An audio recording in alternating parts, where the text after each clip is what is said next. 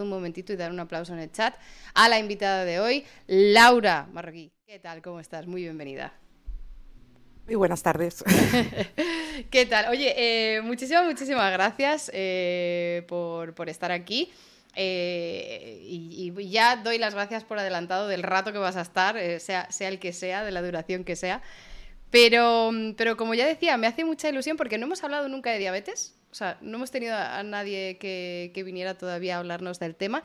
Entonces, seguramente ya pido perdón también por adelantado. Habrá muchas preguntas quizás demasiado generales o quizás que no están muy relacionadas con la diabetes, que es así algún otro tipo de problema metabólico. Pero, pero eh, yo creo que eso también va a ser un poco indicador de la mezcla de conceptos que tiene la gente sobre metabolismo, diabetes. Eh, muchas gracias de nuevo y cuéntanos un poco en tus propias palabras, eh, cómo se puede definir la diabetes y, bueno, y un poco también eh, cómo has llegado a donde, a estás, eh, en el grupo de investigación donde estás. Bueno, en realidad la diabetes es bastante compleja, pero ya compleja porque meten en un saco de diabetes a enfermedades que son completamente diferentes, que es por ejemplo la diabetes tipo 2, la diabetes tipo 1, que son enfermedades que no se parecen en nada. Lo único que tienen en común que no son capaces, el organismo no es capaz de controlar los niveles de glucosa en sangre. Siempre que el organismo no sea capaz de controlarlos, se le llama diabetes. Ya. Y, aunque sea, claro, porque, porque está centrado en, en, una patología, ¿no? O en un, en un concepto que genera un problema parecido, pero el mecanismo que causa ese problema es diferente. Claro, está, con, está está enfocado, la enfermedad está enfocado, se, define por el fenotipo, digamos, lo que causa. Pero no tiene nada que ver con cómo se ha causado eso. Entonces, por ejemplo, la diabetes tipo 2, que es la que todo el mundo conoce, además es el 80% de todos los casos de diabetes, eh, está causada aparte por un factor genético, por factores genéticos, que eso no lo podemos cambiar, desafortunadamente los genes están escritos y ahí no tenemos nada que decir, eh, por un gran componente ambiental. Entonces, el estilo de vida, la nutrición, el sedentarismo, todo ello va a predisponer, sobre todo el mayor factor de riesgo va a ser la obesidad. La obesidad y el sedentarismo es el mayor factor de riesgo para la diabetes tipo 2. O sea, más que. Claro, porque la obesidad eh, obviamente está muy condicionada por, el sedentarismo y por la nutrición, ¿no?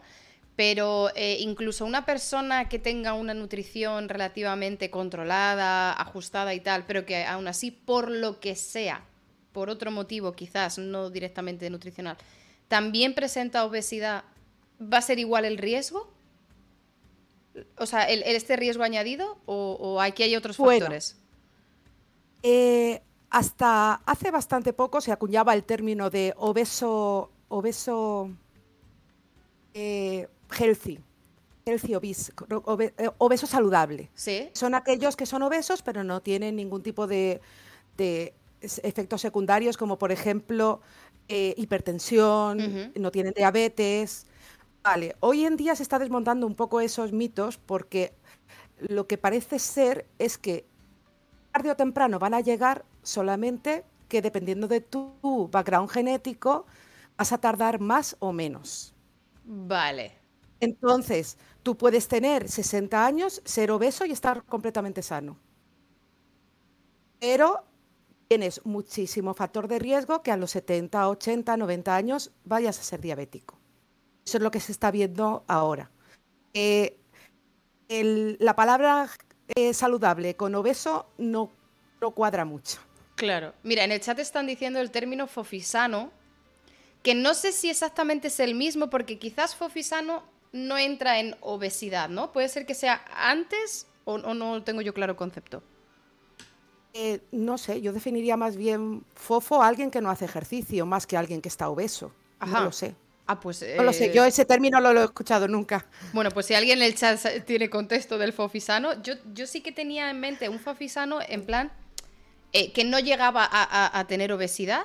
Eh, sí que a lo mejor podía tener sobrepeso, porque sí que es verdad que esto también es un concepto o con una línea difusa o que al menos lo venden difuso en redes el término de obesidad, sobrepeso. Hay unos rangos ahí que yo no sé si son estándares o no. Es bastante difuso.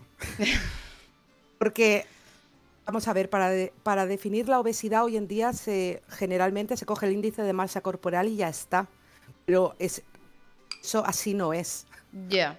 Porque hay personas que están completamente sanas y no son obesos, pero por ejemplo, personas que hacen muchas pesas y tienen mucha masa muscular, pesan muchísimo y tienen un índice de masa muscular alto y no son obesos para nada.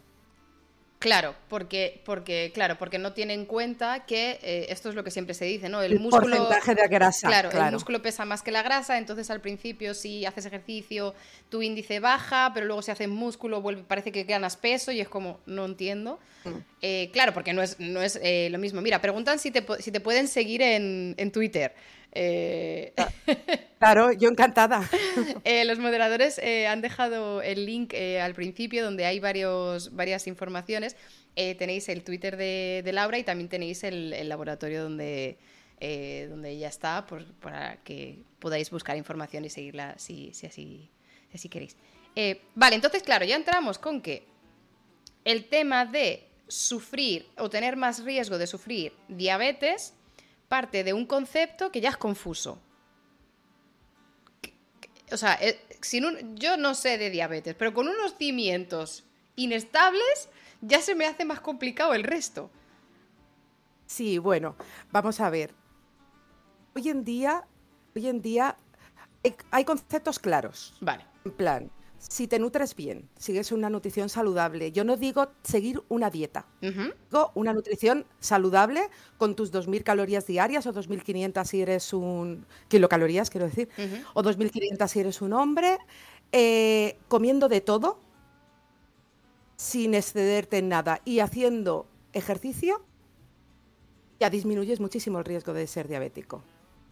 Vale, bien. De hecho, incluso, incluso en personas que ya tienen alguna eh, intolerancia a la glucosa, que es el, paso anterior a tener diabetes. Todavía no tienes una diabetes diagnosticada, pero si te hicieran una prueba en el hospital, de lo que te hacen es una carga oral de glucosa, te dan dan un chute de glucosa y te miran cómo te sube, cómo te sube la glucosa y cómo baja. Y dependiendo del tiempo que tardes a llegar a tu estado basal, ya puedes tener o una glucosa normal, o una intolerancia a la glucosa, o una diabetes. Es un test muy sencillo. siendo intolerante a la glucosa y haciendo ejercicio, puede ser que nunca llegues a ser diabético. O sea, que te quedes en este estado. Te quedes en este estado, incluso, incluso que mejores el estado y te quedes y dejes de ser intolerante también. Eh, yo, Vale, yo aquí, yo aquí ya tengo muchas preguntas, porque literal antes ha dicho mi madre en el chat, yo y luego ha dicho mi padre, no, soy yo papá de con el chat, de, o sea, mi padre es ese caso prediabético. Em, y eh, obviamente eh, yo, no, yo no estuve en las consultas médicas eh, en, las que, en las que mi padre le, le diagnosticaron y le dieron todo esto, pero el approach fue, toma este medicamento para evitar que tengas que pincharte insulina. Y obviamente siempre está la recomendación de eh, eh, reduce eh, el, azúcar, muévete, pierde un poco de peso, pero el encaje principal es medicar. Yo entiendo que estas son las guidelines, o sea, no me quiero yo meter con médicos ni endocrinos ni nada. Entiendo, entiendo que, estas son las guidelines, pero... Sí, vamos a ver, se suele hacer así. Generalmente el primer medicamento que te dan es metformina. Eso es. El primero que te dan. Afortunadamente la metformina, aparte de que sienta fatal al estómago y suele dar mareos y ganas de vomitar, es muy buena para muchas cosas. Entonces, no es una mala opción para empezar porque aparte de la diabetes, controla un montón de cosas más. Sorpresa, nadie sabe cómo funciona. Estas me encantan. Cada día salen artículos nuevos de cosas que hacen, pero estrictamente el mecanismo de acción concreto para cada cosa no se sabe. Solo se sabe que funciona. Ok. Entonces, eh, no es mala opción para empezar, pero dieta y ejercicio son obligatorios también. Ya. Pero claro, em, y, ojo, y yo a tope eh, con... Eh, Eso, ejercicio no digo, ejercicio no digo ir al gimnasio y machacarte. Digo andar una horita todos los días. No es, de hecho, el ejercicio recomendado para la, para la diabetes es andar, no es correr, no es ir al gimnasio. Con andar es suficiente. Pasear, por ejemplo, pasear un poquito rápido. Claro. Sí, o sea, eh, el no estar eh, con este, esta vida sedentaria, ¿no? Que decías que era uno de los, eh, de los otros cofactores. Em, claro, es que no hay que ser gym bro. Entiendo que cuando hablamos de ejercicio no es ser gym bro, pero, pero la sensación que a mí me da, y ojo, y que repito esto desde el respeto a, los profesionales sanitarios y endocrinos que para eso están y hacen su trabajo, pero a veces me da la sensación de que cuando hay un, un tratamiento que funciona bien, que se van regulando, se van haciendo controles de niveles de glucosa, parece que es como bueno, parece no, es más cómodo para el paciente tomar el tratamiento y estar contento con que los niveles de glucosa están controlados y si de aquí a cinco años tengo que acabar con insulina, bueno, pues ya está. Pero no sé yo si los pacientes en este estado, al menos en, el caso de mi padre, tenía claro que siguiendo unas pautas podría quedarse así siempre y no llegar al, al punto diabético. Pero yo estoy exactamente en la misma situación que tú porque mi padre era diabético. Ajá. Y yo llevo diciéndole eso desde que, bueno, llevaba diciéndole eso porque falleció, desde era resiste antes de pincharse inclusive. Lo que pasa que una vez te pinchas ya no hay vuelta atrás. Ya. Entonces, todo lo que tardes en tener que pincharte y depender de la insulina es lo que te llevas. Y si en vez de ser 5 años son 10, 15 o 20, muchísimo mejor. Ya. además, los diabéticos tipo 2 tienen una cosa que se llama resistencia a la insulina. Entonces, eso significa que aunque ellos tengan insulina, porque su páncreas todavía sigue funcionando, eh, los músculos no reaccionan a la insulina adecuadamente. Entonces necesitas mucha más insulina para que los músculos sean capaces de, de comer de la glucosa que hay en la sangre. Eso se agrava con la insulina. Hmm. La resistencia a la insulina se agrava cuando tomas insulina. Y está demostrado que el ejercicio físico disminuye la resistencia a la insulina. Entonces, estás, digamos que, combatiendo la enfermedad en dos campos diferentes. Claro. Claro, claro. Y esta es, eh, o sea, eh, todos estos conceptos de lo que estamos hablando de la resistencia y tal, estamos hablando de diabetes tipo 2, eh, o adquirida, si, si, no recuerdo mal, que también se puede llamar, eh, tiene el nombre común así, eh, pero el tema del mecanismo de acción o, los, los que juegan al juego de la insulina son los mismos en diabetes tipo 1, hasta qué punto esto es, hay un solapamiento y hasta qué punto es diferente. Completamente diferente. No se parecen en nada. Digamos que la diabetes tipo 2 eh, entra en el juego todo. Entra en el juego eh, los músculos, entra en juego la grasa, entra en juego el páncreas. En la diabetes tipo 1, el sistema inmune no funciona bien, reconoce a las células beta como si fueran células extrañas, las atacan y las destruyen. Te quedas sin células beta y ya no hay insulina. Maravilloso. Claro. No tiene nada que. Por eso no tiene nada que ver con la obesidad, con la, con la dieta. El, digo dieta entre comillas, porque hay. Pero no tiene nada que ver con eso. Tiene que ver con que es una enfermedad autoinmune. Es tu propio sistema inmune el que ataca las células beta. Mira, y en el chat eh, han hecho un comentario que dice, o una pancreatitis de caballo. O sea, puede ser que una pancreatitis genere el mismo fenotipo que una diabetes tipo 1. Sí, el hecho de que la pancreatitis, el, páncreas, digamos que el páncreas es un órgano bifuncional, tiene dos funciones. Una es secretar todas las enzimas que son necesarias para la digestión. Vale. La otra es secretar las hormonas que necesitamos para controlar los niveles de glucosa en sangre. Esas son las dos funciones que tiene. El 90% del páncreas tiene la función de secretar enzimas para la digestión. Solo el 1% de secretar hormonas, pero están como en bolitas a lo, largo de todo el páncreas. Cuando tienes una pancreatitis, lo que tienes es una inflamación del páncreas. Eso muchas veces hace que las células del páncreas se, se rompan y en vez de secretar las enzimas en el tubo digestivo, que es donde tienen que hacerlo, se autodigiera el páncreas, matando todas las células del páncreas, incluidas las que son encargadas de controlar la glucosa. Entonces, destruyes todo, tampoco puedes controlar la glucosa. Hostia, y, claro, ¿y eso hasta qué punto es reversible? No es reversible, no es reversible o sea, eso, eh, adiós muy buenas. No es reversible. A no ser que la pancreatitis sea leve y consigas... Eh, no, no afecte a todo, a lo mejor, a todo el páncreas. No afecte a todo, pero si es una pancreatitis muy grande, no es reversible. Vas a ser diabético igual, como efecto secundario. Es que es que ahora mismo, o sea, eh, eh, perdón que, venga aquí a, hablar de mi libro, pero mi padre tenía el caso de, prediabético y mi madre eh, está ahora mismo con pancreatitis. O sea, tienen el combo wombo, los dos. Mm, bueno. Eso solo pasa si la, pancreatitis es, muy grande. Hay, muchos, hay muchos niveles de pancreatitis. Si es una pequeña inflamación en el páncreas, bajas los niveles de inflamación y, no, y no pasa nada. Claro es una, una pancreatitis muy fuerte.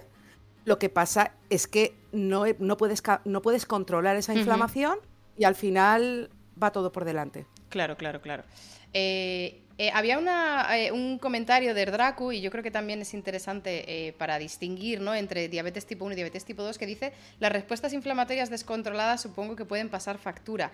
Si cuando ya estamos hablando de que es una enfermedad autoinmune, ¿no? ahí ya estamos hablando de que tu sistema inmunitario está descontrolado, está desbalanceado, ¿no? hay un fallo donde es hiperreactivo a una cosa que no debiera.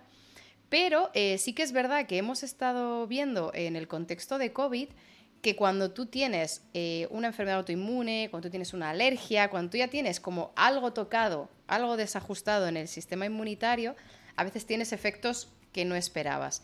Em, el tema de tener en, diabetes tipo 1 eh, este, este desbalance en el sistema inmunitario te puede hacer más propenso a tener otros problemas con infecciones o ¿tener una infección desorbitada te puede empeorar o te puede aumentar el riesgo de tu diabetes tipo 1? O sea, ¿cómo afecta este desbalance no solo a ti, sino a lo que respondes del exterior? Bueno, es que ahí va mi proyecto. Ah, ojo, eh, mira, no estaba planeado. El Dracu no le habíamos no es un paid actor, pero bien. Resulta que está muy relacionado. Porque el factor de riesgo más importante para tener diabetes tipo 1 es infección respiratoria. Es infección, bueno, respiratoria o, eh, infección intestinal con un virus que se llama Coxsackie. Ajá. Entonces, esa infección lo que hace es, digamos, tiene tropismo. Tropismo significa que esa infección ataca al sistema digestivo, ataca al corazón y ataca al páncreas. Entonces no se sabe muy bien cómo es el viraje, pero que tú tengas una infección por Coxsackie virus en el primer año de vida, estamos hablando de bebés muy pequeños, es el, uno de los principales factores de riesgo para tener diabetes tipo 1. ¿Y, pero ¿y cuándo? O sea, ¿y la desarrollan en ese momento, pasada la infección, o, o, al tiempo? La desarrollan en 5, 10, 15 años, hoy en día incluso más tarde. Pero ¿y cómo la infección en el primer... No es el, no, es el, único factor de riesgo. Vale. Pues eh, se especula lo que hace es, tiene un tropismo por el páncreas, pero de bajo grado. Entonces, digamos que infecta células, del, células beta, que son las que secretan insulina, se queda ahí, dando un poquito de inflamación, no lo suficiente para matar las células beta, pero sí para despertar, digamos, al sistema inmune innato. Sabes que los interferones tipo 1 llegan, eh, empiezan. Eh, el interferón tipo 1 es como si fuera la alarma de las células para decir que han sido infectadas con un virus. Pues bueno, ese aumento del interferón aumenta otros marcadores, como por el HLA, que es el que va a llamar al sistema inmune.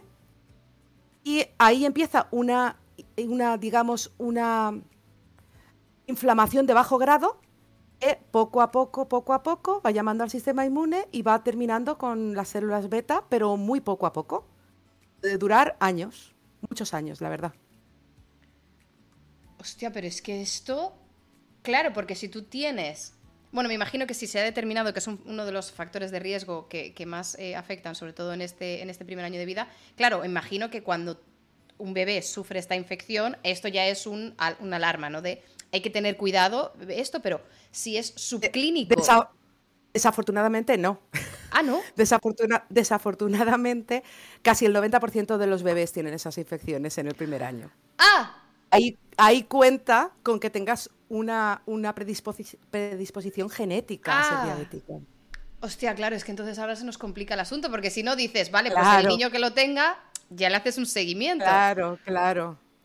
Pero si no. Eh, la infección, los enterovirus son infecciones súper comunes en, menores de una, en menores de un año. Muy comunes. Pero, y, no son, eh, y, no son los únicos. Por ejemplo, hay, hay un estudio muy bonito eh, donde lo que hacen es, es retrospectivo, es con pacientes que ya, que ya son diabéticos, con controles, y ven que si tienes dos infecciones respiratorias, que son muy comunes en bebés, menos de seis meses, los primeros seis meses de vida, dos o más, te multiplica por siete o por ocho la probabilidad de tener diabetes. Pero es que esto a mí se me... Y eso es bastante. Se me hace muy complicado de, de, comprender o de encajar en, el, en las guidelines ¿no? de, práctica, porque claro, toda esta información es valiosísima y entender el mecanismo por el cual a, mí me fascina y obviamente y por eso estudio biología y yo con eso para mí ya bien. Pero yo entiendo que todas estas, eh, todos estos descubrimientos, todos estos mecanismos, em, hay que como que empaquetarlos de una manera que puedan ser aplicadas a la rutina, a la práctica clínica y tal, para intentar prevenir una enfermedad que luego ya es crónica y que, y que impacta en la calidad de vida. Entonces, en, alergias, en, mi campo, sí que es verdad que cuando tienes infecciones respiratorias acumuladas en los primeros años, esto aumenta el riesgo. Entonces, tenemos como un plan, ¿no? Cuando un niño tiene estas infecciones aquí, hay como un plan a, seguir porque ya has identificado estos elementos y dices, vale, vamos a intentar frenarlo. Pero si estas infecciones son muy comunes, si, si, si se sabe que sube por 7 o por 8 el riesgo, pero luego tampoco puedes detectarlo para frenarlo. O sea... Se podía hacer algo parecido a lo que se hace en las alergias, porque sí que es cierto que tener más de dos o tres infecciones respiratorias ya te está aumentando mucho el riesgo. Entonces, vosotros, de hecho, mi hijo sufre eh, infecciones respiratorias y, estado, y sufre asma infantil. y, ya le han hecho las pruebas de la alergia, tiene menos de dos años hacer un seguimiento de si eso va a empeorar con el tiempo o simplemente es algo que va a pasar cuando es pequeño y después va a desaparecer. Entonces, eh, el seguimiento podría ser parecido, pero siguiendo otras estrategias. Por ejemplo, niños que tengan dos o tres infecciones respiratorias, que sepan que van a tener más predisposición a tener diabetes y tengan familiares diabéticos, se le puede hacer un estudio genético, si eso no es muy caro, pero como los estudios genéticos son bastante caros, o se le puede hacer un seguimiento. Claro, pero es. Eh, porque mi pregunta es. Eh, con las alergias es relativamente sencillo porque tenemos test de sensibilizaciones que no necesariamente son clínicas, ¿no? Pero este es ya como el principio, ¿no? Si tienes una sensibilización, quizás después tendrás clínica. Pero en el tema que tú nos estabas hablando, en el tema de, páncreas, de las células beta, si es subclínico, ¿qué marcadores miras?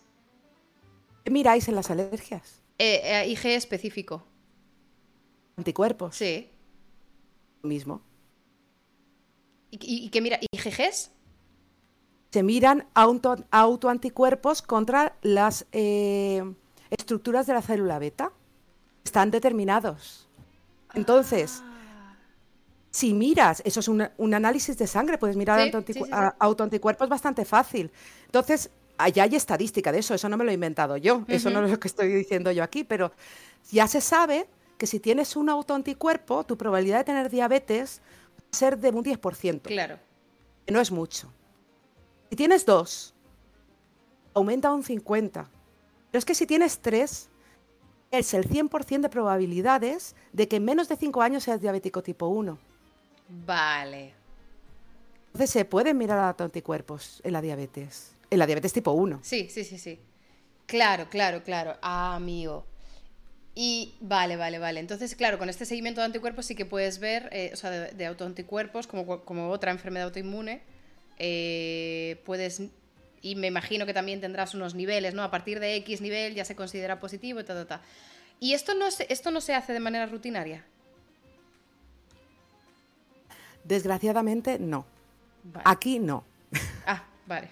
Entonces, eh, aquí siempre quiero llevar mucho cuidado porque yo soy una férrea eh, defensora del sistema sanitario español, como creo que cualquier persona que ha vivido en el extranjero. Entonces, no se hace. ¿Por qué? Porque el tratamiento a día de hoy no va a cambiar si tienes anticuerpos o si no los tienes. El tratamiento a día de hoy es esperar a que debutes en diabetes tipo 1 y entonces pincharte con insulina. Claro. Entonces, como el tratamiento no va a cambiar, no van a hacer seguimientos que son muy caros en global, porque es una enfermedad que, hombre, la tienen entre, o sea, cada año debutan entre 20 personas, en, 20 entre 10.000 habitantes. no, es, no es mucho. Ya. Pero eh, los, los seguimientos son caros. Entonces, en España no se hace. Y de hecho, en muchos hospitales tampoco se miran autoanticuerpos una vez has debutado en diabetes para saber si es, diabetes tipo 1. Porque hay otro, otros muchas diabetes que no son diabetes tipo 1 ni diabetes tipo 2. Se llaman diabetes monogénicas, que son mutaciones de un solo gen que los ah. niños debutan también muy pronto, pero no es una diabetes tipo 1. Y porque tiene alguna mutación que le impide producir o detectar insulina o algo, ¿no? Por ejemplo, vale un niño, eso, las típicas pruebas de talón que se les hacen a los bebés, las pruebas metabólicas, una de las razones es esta. Porque imagina que el niño no tenga insulina o no tenga el receptor de la insulina. Serías diabético. Claro. Pero, no, es no es diabéticos tipo 1 ni diabéticos tipo 2. Es otro tipo de diabetes. Pero si no tienes el receptor de la insulina, ¿pincharte insulina te soluciona algo? Nada. Entonces, ¿qué tratamiento tienen los... No tiene. Es que, por, eso digo, el, si no tienes el receptor de la insulina, no tiene tratamiento. Hostia, claro. Es que, es que estaba pensando en plan de, claro, si tienes alguna otra enfermedad monogenética que te hace esto, pero, pero si, claro, solo tenemos pinchar insulina, no tenemos otra estrategia. yo, estoy, yo estoy diciendo las, las enfermedades más llamativas, pero no solo la insulina y el receptor de la insulina dan diabetes monogénica, eh, hay muchísimas, muchísimos tipos de genes que dan diabetes monogénica. Quisiera leer el chat y hablar a la vez, pero no, no, soy capaz. No te preocupes. poniendo cosas. no te preocupes, yo le voy echando, le voy echando un ojillo y de vez en cuando ah. cojo. Si tú ves algún comentario, eh, adelante, pero no tienes que. No, me, da mucho tiempo. no, no te, no te preocupes. Pero, pero vamos, que, se está trabajando para intentar, porque ya te he dicho que hoy, a día de hoy, en España no hay ningún tratamiento preventivo. Pero en noviembre se aprobó el primer medicamento preventivo en Estados Unidos. Ajá. Es, o sea, en noviembre este pasado, ¿no? El del 22. En noviembre pasado. Entonces, desde noviembre en Estados Unidos, pagando un módico precio, que es caro, Eh, los diabéticos tienen eh, los, los, diabéticos tipo 1 no, porque ya son diabéticos tipo 1. El diabetes, a día de hoy la diabetes tipo 1 no es reversible. Pero aquellas personas que, como yo te he dicho, tienen más de un autoanticuerpo, pero todavía no han debutado en diabetes, significa que todavía su páncreas es capaz de controlar los niveles de glucosa. Para esas personas hay, hay un tratamiento que se llama Prizumab, lo que hace es frenar al sistema inmune, es un, es un anticuerpo, frena al sistema inmune y retrasa mucho la diabetes, el desarrollo de la diabetes. De hecho, en los ensayos clínicos, no sé cómo está yendo la comercialización, pero en los ensayos clínicos, el 40% de las personas ya no debutaban en los 5 años Y los que debutaban, debutaban muchísimo más tarde. Vale, o sea, es, es, es como un freno o como un delay. Es un freno. Es un freno al ataque del sistema inmune. Y está eh, targeteado para estos autoanticuerpos. No es un inmunosupresor general. no, es un. Está, eh, es contra el CD3. Contra el CD3, si no me equivoco. Vale. Lo digo enseguida. Que me he preparado aquí algunas diapositivas por si nos hicieran falta. Justo. Eh, es el, contra las células T, el CD3. Ajá, vale. Entonces lo que hace es que las células 3, CD3 positivas, ataquen menos a las células beta. Vale, pero claro, entonces entiendo que puede haber algún otro efecto secundario de eso, de, eh, en otros tipos de reacciones, en otros tipos de luchas a, infecciones o cosas así, porque claro, al final las células T están implicadas en mil procesos. Eh, pero claro, si, si digamos, si, si rebajas un poquito toda la función del sistema inmunitario, donde está hiperreactivo, que es en este autoinmune, lo baja lo suficiente, tanto que, pero sin bajarlo tanto como para que te quedes inmunodeprimido, entiendo que es un buen equilibrio, ¿no? Eh, eh, supongo que. Eh, claro, además, este, este, trata, este tratamiento no es, no es durante, por ejemplo, creo que el tratamiento que está comercializado son 15 días. Vale, claro, o sea, en plan. claro, te tomas, te tomas eso 15 días y ya con eso tienes el efecto que tienes. Digamos que es un freno, un freno en el momento, no te estás inmunodeprimiendo de, por... Hmm. Claro, claro, claro.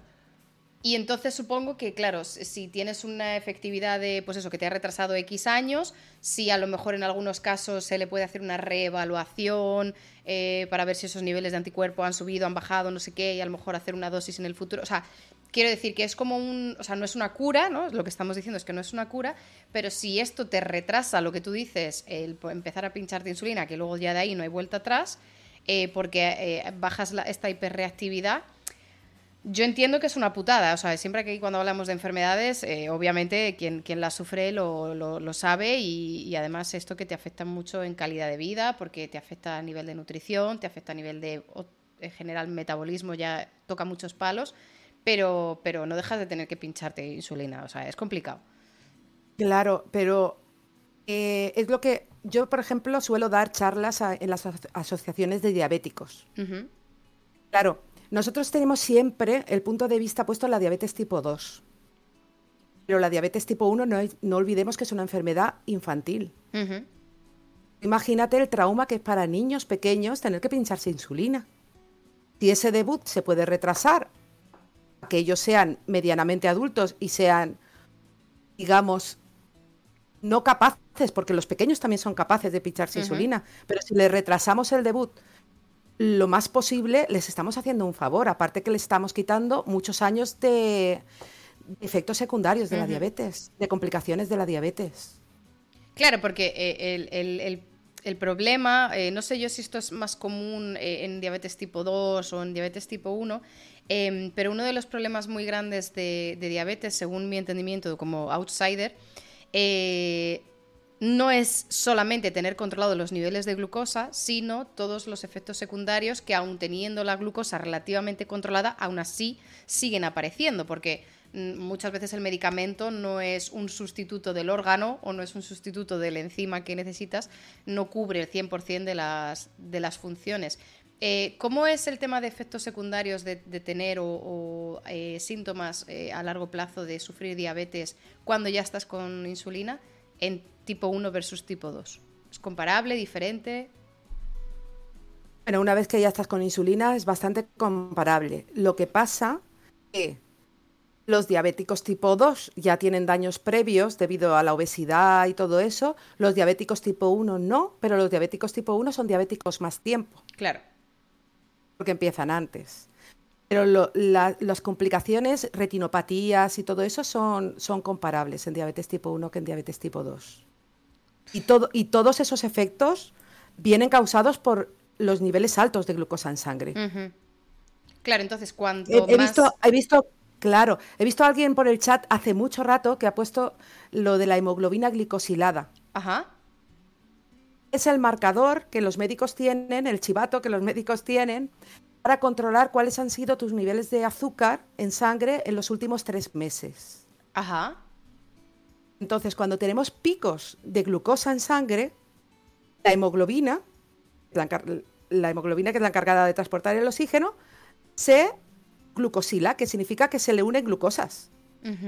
Entonces, si tú mides esa hemoglobina glicosilada, sabes si has tenido en los últimos tres meses algún pico alto de glucosa. Porque el problema no es tener la glucosa más o menos controlada, es que controlar la glucosa es muy difícil. cada vez que comemos hay un pico de glucosa. Cada vez que ayunamos hay una bajada de glucosa.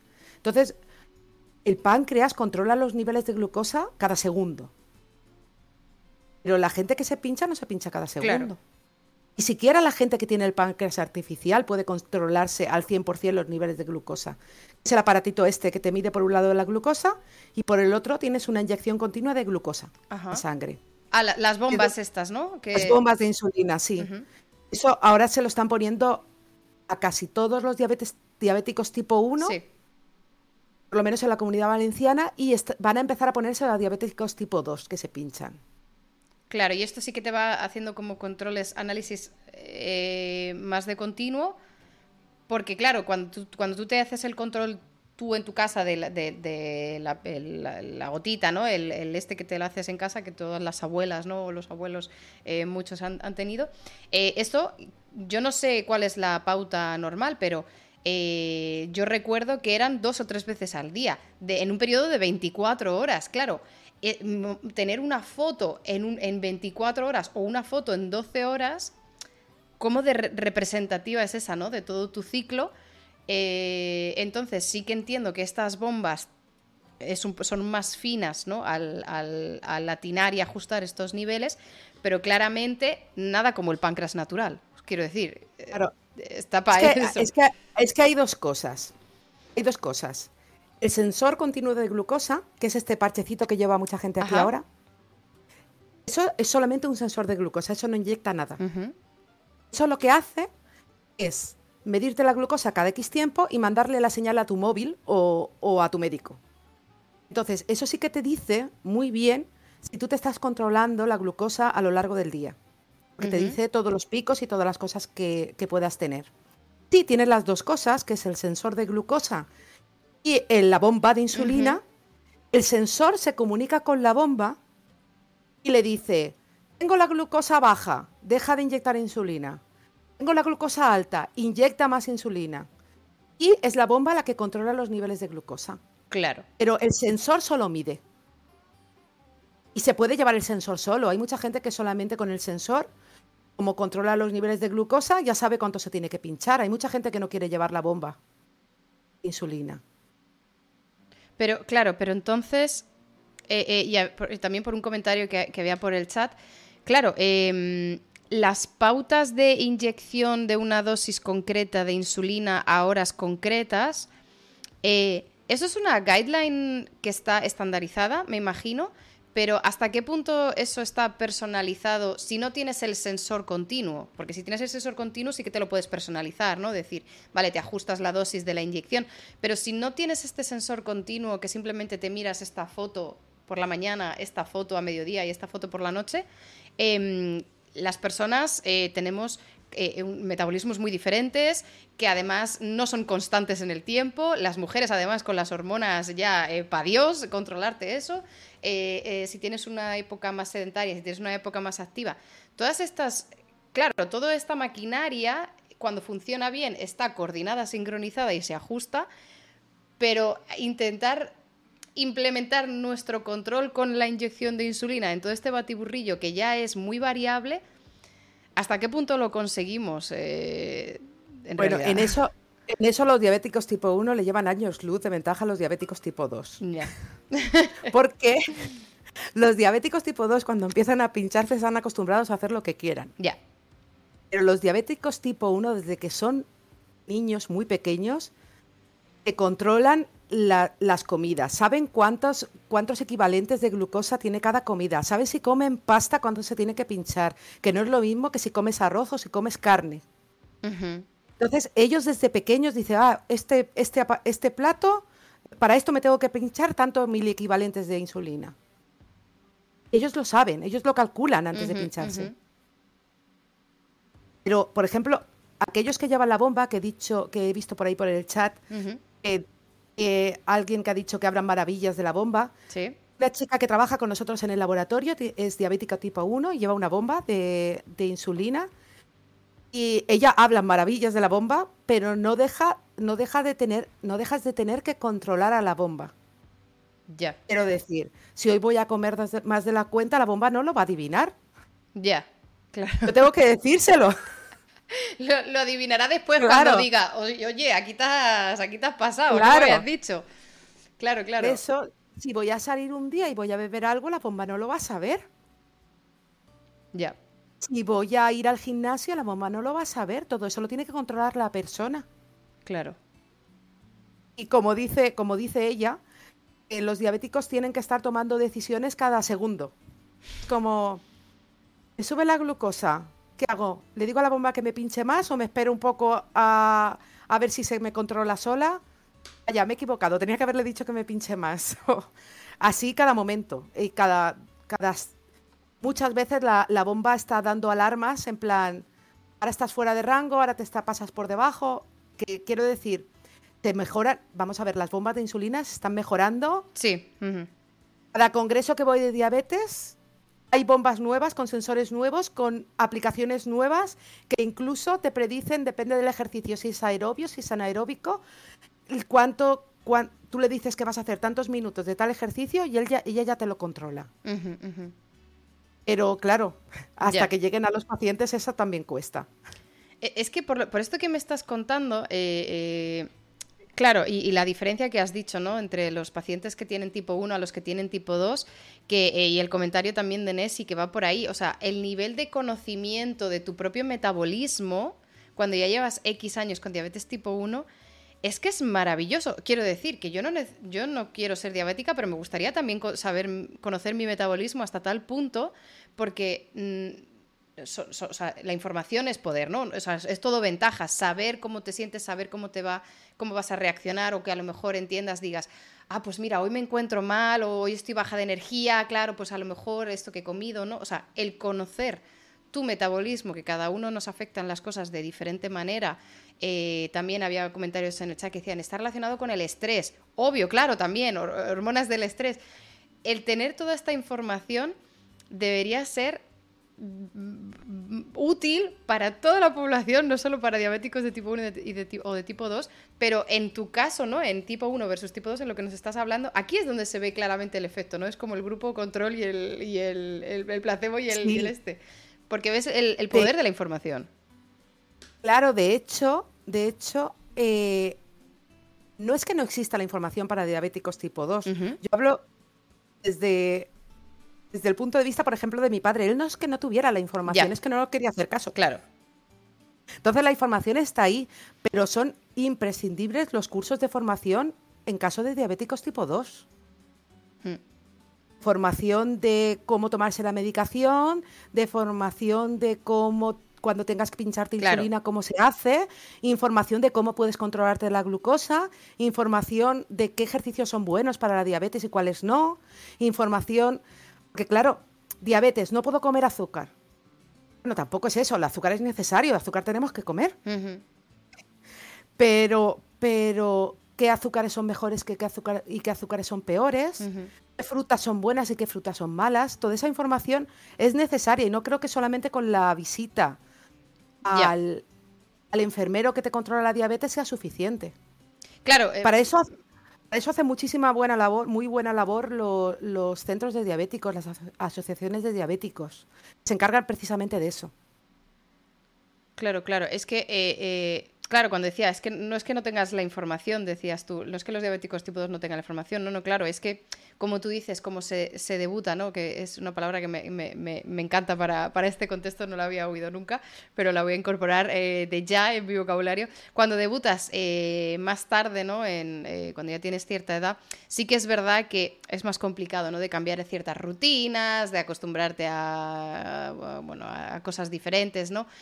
quitarte de, de, unas, de unas eh, costumbres o, implementar unas nuevas. Sí que es verdad que cuando eh, debutas más joven, estas cosas son todavía más fáciles de implementar y de, y de escuchar. Y, había algún comentario en el chat que decía, claro, tú cuando eres diabético sabes cuando tienes una hiperglucemia. Sí, sí, o sea, claro, tú aprendes a escuchar síntomas, ¿no? O, o, sub, o subsíntomas o subclínicos pero que no es necesario tener una hiperglucemia para yo poder sacar información de cómo voy sintiendo yo mi metabolismo o de qué cosas me sientan bien comer por la mañana o por la tarde, por la noche, o si tengo estrés, qué cosas hacer. Eh, quiero, quiero decir que la información, claro que está ahí, simplemente que no tenemos la formación porque no tenemos la necesidad de, de controlarnos eh, el azúcar. Y los centros de diabéticos que lo has mencionado me parece, eh, me parece muy guay porque claro, no es, un, no es una pauta médica necesariamente, ¿no? No, tienes que, no tiene que venir de un médico en una visita, en una consulta de uno a uno, simplemente son conceptos generales, de información tal, cosas que pueden ayudar a unas personas, quizás a otras no, pero si tú ahí te expones a toda esta información, coño, pues es más probable que cojas lo que funciona para ti, ¿no? O cosas que a lo mejor antes Claro. no habías oído. De hecho, no todo funciona para todo el mundo. Ya, claro. Quiero decir, hay cosas que me van a funcionar a mí y, y a ti no te van a funcionar. Quiero decir, eso cada uno se va adaptando a su, a su fisiología y a su, y a su metabolismo. Pero sí que es cierto que por lo menos te dan herramientas. Claro. Las herramientas siempre son útiles. Claro, claro, claro. No, no, eh, me, parece, me parece muy interesante. Había una pregunta de Memento que dice, ¿hay ejercicios malos para la diabetes? Porque has mencionado, ¿no? En plan, ¿de qué tipo de ejercicios pueden eh, ser buenos? O sea, claro, me imagino que no malo per se, sino que a lo mejor no tan beneficioso como otro. No, no, el ejercicio siempre es bueno. Claro, claro, claro. Eh, lo que pasa que no es lo mismo, por ejemplo, para las personas diabéticas, no es lo mismo que vayas a hacer un ejercicio anaeróbico que un ejercicio aeróbico. El ejercicio aeróbico, digamos que la glucosa la vas a utilizar más eficientemente, el el anaeróbico no. Utilizar la glucosa desde, desde otro... Menos es menos eficiente. Claro, Entonces, no es lo mismo la insulina que te vas a pinchar si vas a hacer un ejercicio aeróbico que un anaeróbico, por ejemplo. claro. Pero, pero si pensamos en diabéticos tipo 2, cualquier ejercicio, como ya te he dicho, caminar una hora al día es más que suficiente. Claro, sí, que no estamos hablando de. Es que No no, estamos ti- a- tienes que hacer tres sentadillas en vez de cinco. No, estamos hablando en conceptos generales de qué tipo de metabolismo, ¿no? O qué tipo de glucólisis o glucogénesis haces eh, eh, para, para- durante el ejercicio. Claro, pero es lo que tú dices. Si no tienes estas bombas eh, inteligentes o si no tienes un control tan exhaustivo, tú no te pinchas más o menos insulina, depende del tipo de ejercicio que hagas. El, el diabético medio, ¿no? No, Claro. claro que no. Eh, eso, de hecho, eso, eso se lo controlan más las personas deportistas Claro. que son diabéticos. El diabético medio no. Bueno, el diabético medio no hasta cierto punto. Porque la chica que trabaja en mi laboratorio eso sí lo tiene en cuenta, por ejemplo. Claro, De hecho, yo lo, yo lo, yo lo aprendí de ella. claro, claro. No es una cosa que yo supiera. Claro, pero es, es, es lo que decíamos, a lo mejor en, en un diabético tipo 1 que lleva más años, que lleva más así, que va afinando más, con el tiempo, ¿no? Al final, a lo mejor sí que tiene en cuenta estas, estas eh, variables, a lo mejor un diabético tipo 2, con pincharse y hacerse los controles a las horas que debe, eh, ya, ya estamos pidiendo... Da por- se da por satisfecho. Claro, claro. Y, y si les baja un poco el- la hemoglobina glicosilada, ya se hacen fiesta. No es, es así. Claro. Pero, Así. pero todo esto es importante... eh, perdona, eh, sigue, sigue. No, no, no. eh, Iba a contar una anécdota. Yo fui con mi padre una vez al médico. Ya no me dejó ir más. ¡Ah! ¿Cómo fue esa experiencia? Pues él le dijo al médico, el médico le dijo, ¿llevas dieta? Y mi padre, por supuesto que sí, una dieta súper estricta. El médico hace ese ejercicio y mi padre todos los días. Y cuando acabó, le dije, al- le dije a mi padre delante del médico, ¿en serio? ¿En serio le estás diciendo eso al médico? Digo, es, es que si tú le dices eso al médico, o sea, hay una cosa que nunca nos entra en la cabeza. Es que no podemos mentir a los médicos. Primero que A veces no, no funciona. No, no es que, no es que no funcione, es que a veces nos cambian el medicamento pensando que estamos haciendo todo bien y no es verdad. Ujú. O sea que si en realidad no lo estamos haciendo todo bien, el medicamento nos está yendo bastante bien para, para, para lo poco que estoy haciendo. Si tú le dices al médico, llevo una dieta súper estricta y hago muchísimo ejercicio y no consigo controlar la glucosa, el, médico te lo va a cambiar. Claro. Sí, sí, es, hacer trampas al solitario a veces, ¿eh? el mentir al médico. Claro, entonces ya no me dejo ir nunca más al médico. Ya, ya, es que es complicado, pero, pero sí que es verdad que, en, el punto en el que tienes que enfrentarte a este test rutinario en el que eh, dices, no, si te haces la prueba, llevo la última semana controlándome muy bien y la glucosa me ha dado muy bien, pero luego dices, ya, pero es que la hemoglobina te mira los tres últimos meses, o sea, ahí tampoco puedes engañar mucho, entonces aunque tú a lo mejor digas, no sé si, si llevo todos los controles bien y dices, eh, esto me demuestra que no, esto a veces ya nos, nos explotan la cara a veces. Y como tú dices, que si la decisión de cambiar un tratamiento, de modificar una dosis, de ajustar diferentes eh, estrategias médicas, en base a lo que tú digas, pues es que te estás perjudicando a ti mismo muchas veces, obviamente sin darnos cuenta. Yo, yo confío en que, que nadie se quiera autosabotear a, a propósito. Pero... Claro, por, supuesto, sin darte cuenta. Claro, claro. Decir. Pero, pero me parece, me parece muy, bueno, creo que todos hemos pasado por eso, ¿no? Cuando vas al control y te dicen, ¿pero te has tomado el tratamiento todos los días? Sí, sí, sí. Se te olvidaron la mitad. Pero, pero bueno, eh, eh, entiendo que también em, forma parte de la gestión de esta enfermedad que, tiene todas cada enfermedad tiene sus características, ¿no? O los pacientes tienen sus, sus eh, problemas de, de adaptarse a, a, las nuevas rutinas o a los medicamentos y entiendo que cuando entra en juego hacer ejercicio y cuando entra a juego controlar la nutrición, esto suele ser eh, o, un, paciente muy disciplinado que lo implementa de, entrada y dice, pues ya está, un antes y un después, o es algo que parece que se va como arrastrando eh, a, lo, a, largo plazo.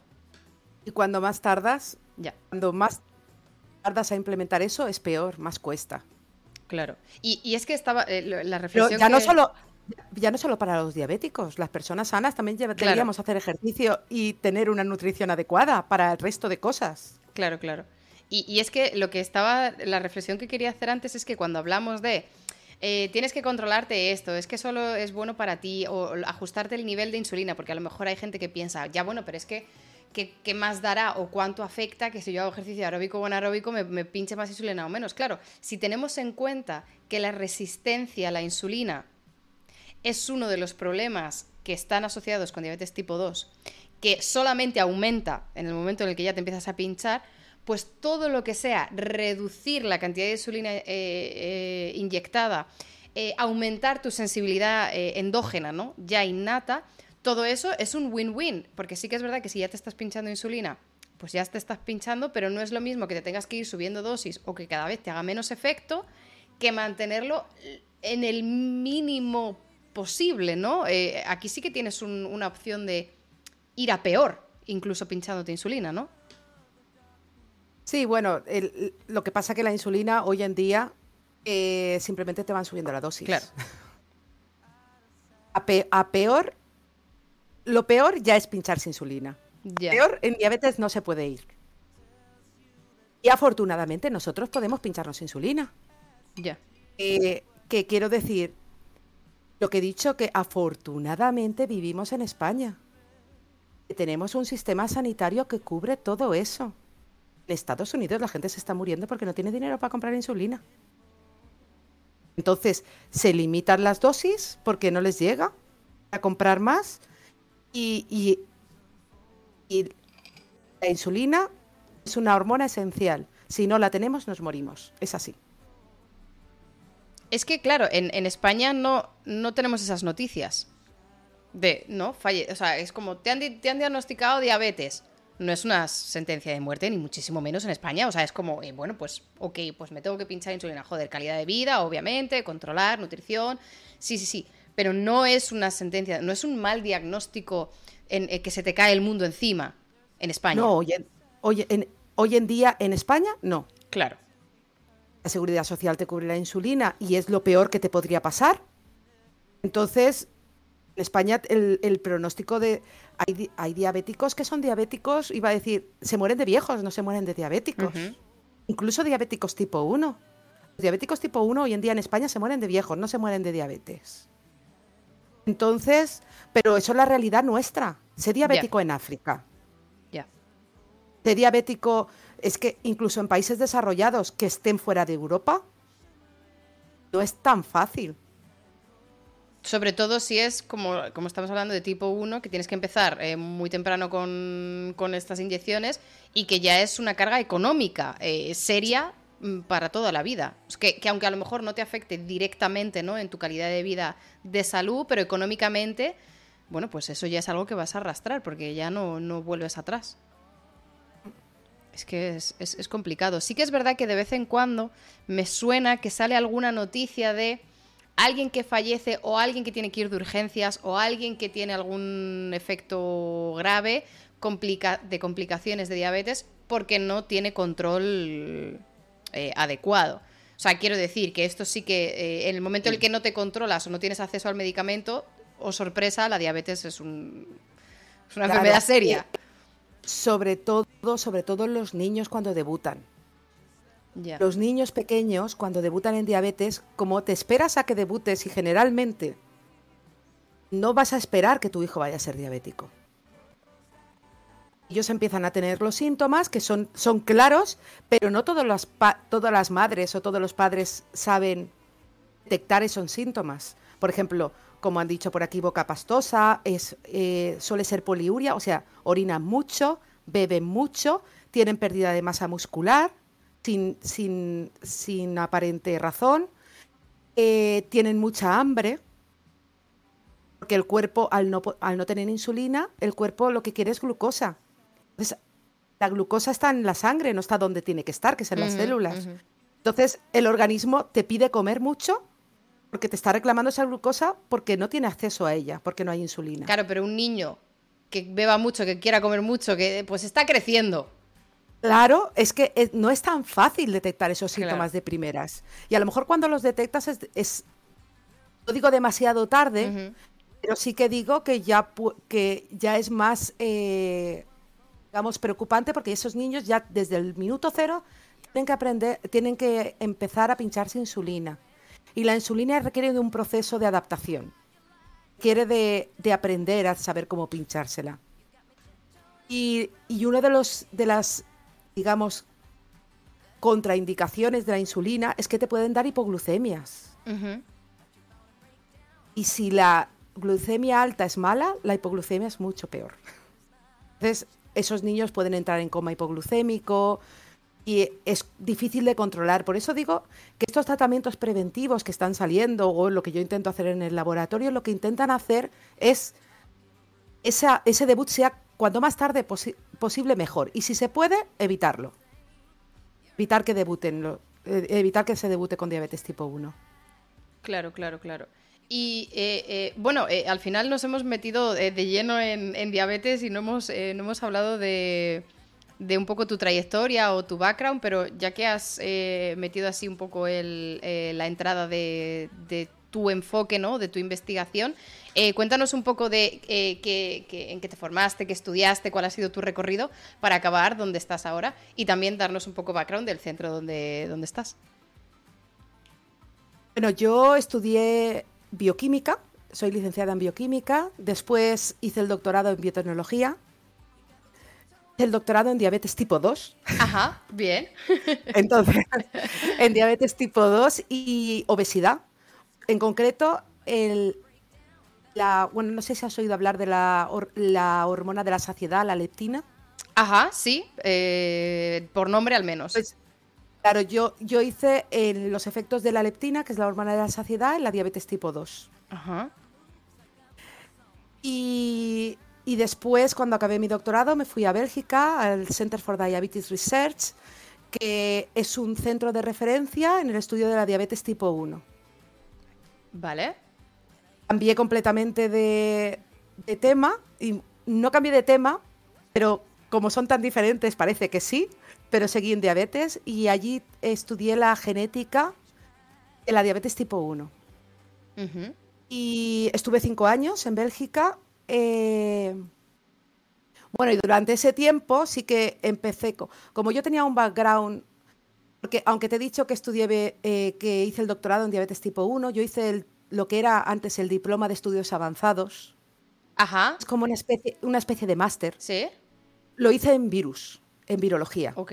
Pero en virología de peces, no tiene nada que ver con diabetes. Ok.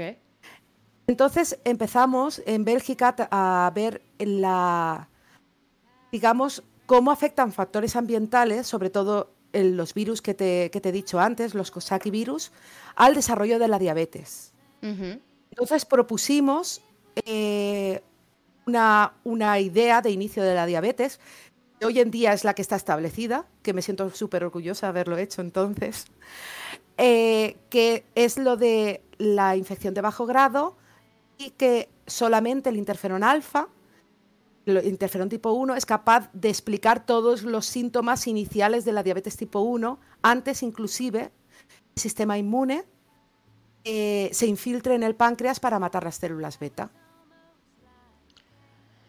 Eh, es que se me, están viniendo, eh, no sé, preguntas que seguramente son muy absurdas y ya habéis testeado y tal, pero... ¿Y un control local de interferón 1 en plan cuando tienes este tipo de infección? Por sistema, aunque todos los niños tengan esto, por sistema, porque claro, no le puedes hacer un análisis genético a todos los niños que vengan con esta infección, pero quizás un tratamiento órgano restrictivo local de interferón porque dices, esto ya sé que me va a subir el, riesgo, al menos aquí en el páncreas que no, no necesito... Eh, eh, o sea, no quieres eh, bajar todo tu sistema inmunitario de manera sistémica, ¿no? No quieres un, control tal, pero aquí para prevenir que no tenga esta, esta infección subclínica o este aumento de predisposición, ¿esto se, tiene sentido? Sí tiene, es lo que estoy intentando hacer. Ah, gente, os prometo que esto no estaba planeado. Os prometo que no está planeado. Sí tiene. Yo lo que estoy intentando es eh, frenar la respuesta a interferón del páncreas. Ah, amiga. Lo que pasa que hoy en día, hoy en día, tratamientos dirigidos al páncreas endocrino son bastante difíciles. Ya. Por no decir que bastante, por ahora, un poco de ciencia ficción, pero estamos intentando hacerlo con vesículas extracelulares cargadas con inhibidores de interferón que reconozcan directamente las células beta, metan inhibidores de la vía dentro de las células beta, para que aunque exista el interferón, no pueda señalizar dentro. Ya. Pero si te tengo que decir que tratamientos inhibidores de interferón para diabetes tipo 1, in vitro, inhibidores generales. In vitro funcionan bastante bien, pero no dejan de ser inmunosupresores. Claro, es que es que eso estaba pensando, tú no quieres tampoco que un niño, que un bebé, ¿no? O que un niño de uno, dos o los años que sean, ante, una, ante una infección, eh, darle un inmunosupresor. Claro, no. Eh, no, no, no, quieres eso, pero claro, target sí, ¿no? En el órgano en concreto en el que quizás a futuro tienes problemas, ahí quizás sí, porque si, si se descontrolara la infección, tienes el resto del sistema inmunitario eh, para decir, vale, no dejamos que, que pase de aquí. Pero, pero claro, entonces, eh, unas vesículas o unas vesículas targeteadas al este em, para controlar este tema de infección. Y si, y ahora otra pregunta, mm, no de diabetes tipo 1, eh, pero a lo mejor alguna diabetes monogenética. Em, ¿El CRISP-Cas podría ser una técnica que en este ámbito tenga aplicación interesante o no? El CRISPR-Cas tiene aplicación interesante en casi todos los ámbitos. Lo que pasa que en humanos no se puede aplicar. Ya. Pero sí que es verdad que en estas, en estas monogenéticas eh, eh, de, organ, de target organ o de, o de célula, ¿no? De, en algunas anemias falciformes, algunas tal, eh, quizás puedes reducir la ventana de acción y también reduces los efectos, o sea, los side effects, ¿no? O el off-target effect Em, pero además, cuando estamos hablando de un órgano, ¿no? Que estamos diciendo, es que además es una célula de un órgano. Ahí ya sí que le da como más puntos, ¿no? A esta, a esta terapia para un futuro, quizás. Sí, eh, ya te digo que eh, son técnicas que hoy en día en los laboratorios se usan en muchísimos. De hecho, en mi proyecto tengo algo puesto de eso. No para ahora, porque en humanos por ahora no se puede utilizar, pero sí se puede utilizar en, modelos animales y ver si funciona. Y en el caso de las diabetes monogénicas, generalmente sí que es verdad que el CRISPR-Cas funciona muy bien para la elección de genes. Si tienes, si quieres reparar un daño, ya es más difícil. Entonces, eh, generalmente las diabetes monogénicas es algún gen que está truncado, que tiene algún donde stop o que tiene alguna proteína que no es funcional. Entonces, en ese caso, eh, estoy completamente segura que hay algún laboratorio que lo está haciendo. Completamente segura. Pero sí que sé que es más complicado para, para digamos, para... Si fuera una delección de un gen, te digo que el CRISPR-Cas funciona perfectamente, pero para reparar eh, hay que tener mucho cuidado con eso. Ya. Ok, ok, entiendo, Porque es una terapia dirigida súper buena, ¿eh? Menos mal que tenemos esas herramientas ahora, que hace 10 años era inviable. Sí, sí, sí, ¿no? Y además. Además, además Francis, que es el, descubridor del CRISPR-Cas, era mi profesor de, la universidad. ¡Anda! ¡Anda! Y, pero, pero eh, tú ahora, o sea, tú estuviste en Bruselas, eh, eh, luego, bueno, no sé si Bruselas has dicho Bélgica. O Bruselas. Sí, Bélgica, Bruselas. Vale, vale. Em, entonces, luego volviste, pero luego volviste al, al, centro de tu universidad o estás en otro centro? No, no, volví al centro de mi universidad con una Juan de la Cierva Incorporación que recapta talentos huidos. y, ya después, eh, durante la Juan de la Cierva, ya me dieron mi primer proyecto de joven investigadora y estoy, bueno, trabajo en la UMH. Tengo mi, eh, bueno, en realidad somos una unidad que trabajamos con diabetes, pero yo tengo mi propio laboratorio de diabetes tipo 1. En la unidad estamos diabetes tipo 2 y factores ambientales diabetes gestacional y yo que trabajo con diabetes tipo 1. Y, ahora soy profesora de fisiología de, la Universidad Miguel Hernández de Elche. Joder, o sea, eh, ah, eh, tiempo, tiempo poco libre, ¿no? O sea, eso entre, entre eh, hacer las investigaciones, la docencia, me imagino, si luego divulgas tú también en tu hora libre o en tus tiempos, o sea, me imagino que está, tienes el día lleno. Lo, poco que me dejan sí divulgo, pero no me da mucho tiempo. Sí que, sí que me gusta ir por lo menos a las asociaciones de diabéticos y también por lo menos una o dos veces al año a institutos de, secundaria. Generalmente voy a, a, segundo debate para, para, explicarles un poco las opciones, la investigación y, y cómo funciona un poco la universidad porque a veces van un poco perdidos cuando son jovencillos y piensan que se juegan la vida en, la, en EBAU y que si eligen una cosa no van a poder cambiar y, y, están completamente equivocados. Se puede cambiar y se puede elegir y te puedes equivocar y puedes elegir otra cosa después, no pasa nada. Eh, justamente en, la última, en el último Just Sciencing estuvimos hablando de eso porque había dos o tres personas en el chat que estaban en plena EBAU y, estaban un poco paniqueando de qué elijo, qué no elijo, qué tal, no sé qué, y hablamos un poco de, eso.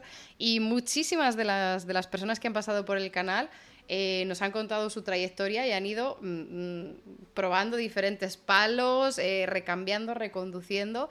O sea que quien tiene una línea fija, directa y sin curvas es la minoría de, la, de, la gente que, trabaja y sobre todo ahora en ciencia que hay equipos multidisciplinares donde mm, lo interesante es tener gente de diferentes backgrounds y no tener todo solamente una plantilla de, biólogos, ¿no? Porque, porque la riqueza también está en esa, en esa diversidad.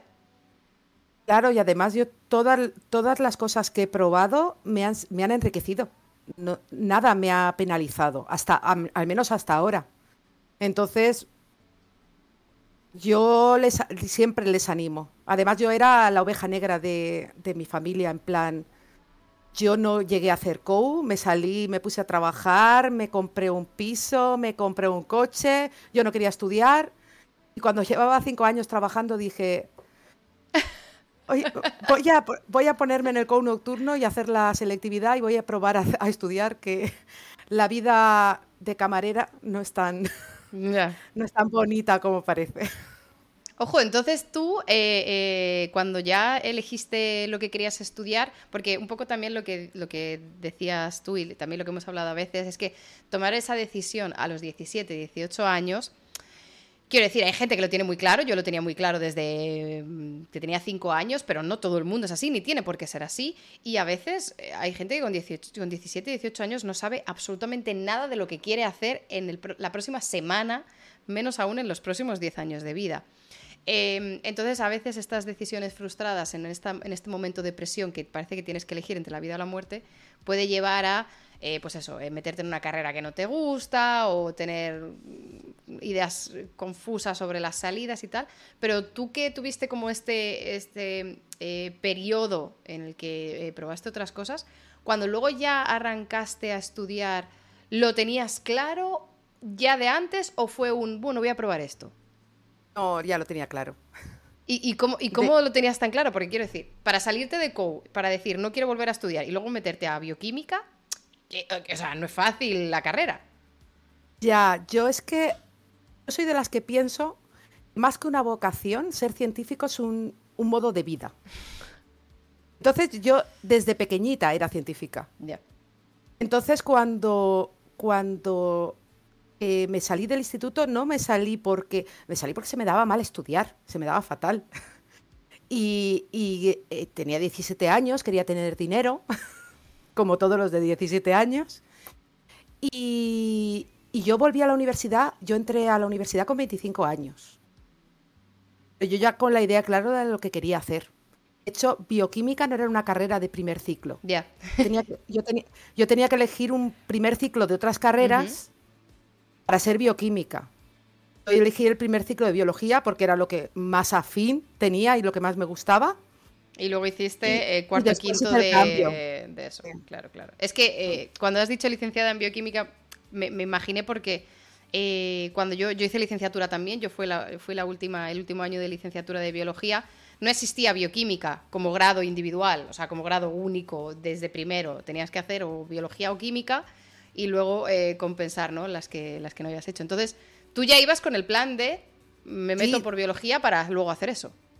Sí, de hecho me tuve que cambiar de, universidad porque yo hice biología en la Universidad de Alicante y en la Universidad de Alicante existía la rama de bioquímica, pero no existía la licenciatura en bioquímica. Entonces, a mitad de carrera me pasé a la Universidad Miguel Hernández, es donde terminé la licenciatura en bioquímica. Pero yo ya sabía lo que quería hacer ahí. Y tenías, o sea, tenías clara la... Porque claro, eh, me, parece muy interesante lo que has dicho, ¿no? Que es, una, es un estilo de vida, ¿no? El ser, el, ser científico es un estilo de vida. Eh, luego lo aplicas a una ciencia u otra, ¿no? O a una rama u otra, pero es como un, un modus operandi. Em, entonces, claro, me imagino que no solo tenías claro en qué ámbito de la ciencia estudiar, sino que querías me imagino, trabajar en laboratorio, con aplicación clínica, eh, o tuviste alguna duda de si querías, pues yo que sé, tirarte más por zoología, o la rama biomédica la tenías siempre clara. Bueno, yo quería ser investigadora y me daba un poco igual el qué, la verdad. Me gustaba mucho la virología, por eso entré en un laboratorio de virología. Eh, y me cambié de laboratorio de virología por, por el funding, por, porque en ese laboratorio no tenían recursos para mantenerme. Yo tenía muy buena nota, pero como el laboratorio era pequeño, la FPU me la habían denegado.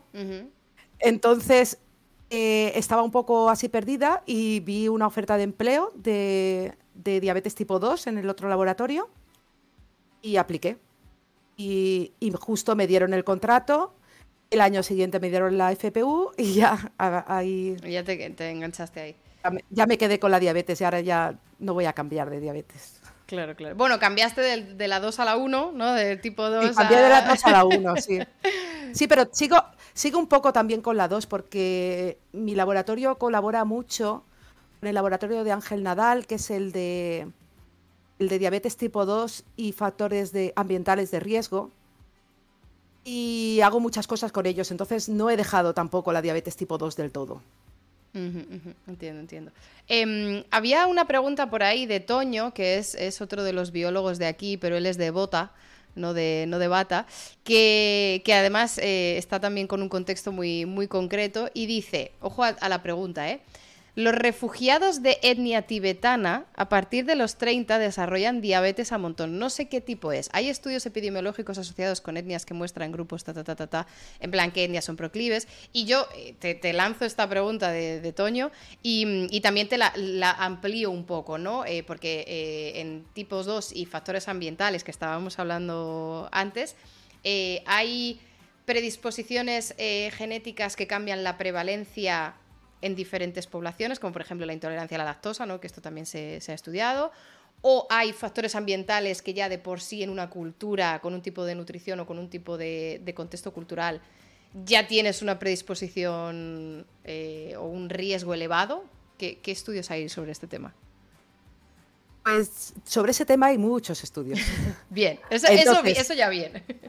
la, la respuesta es sí.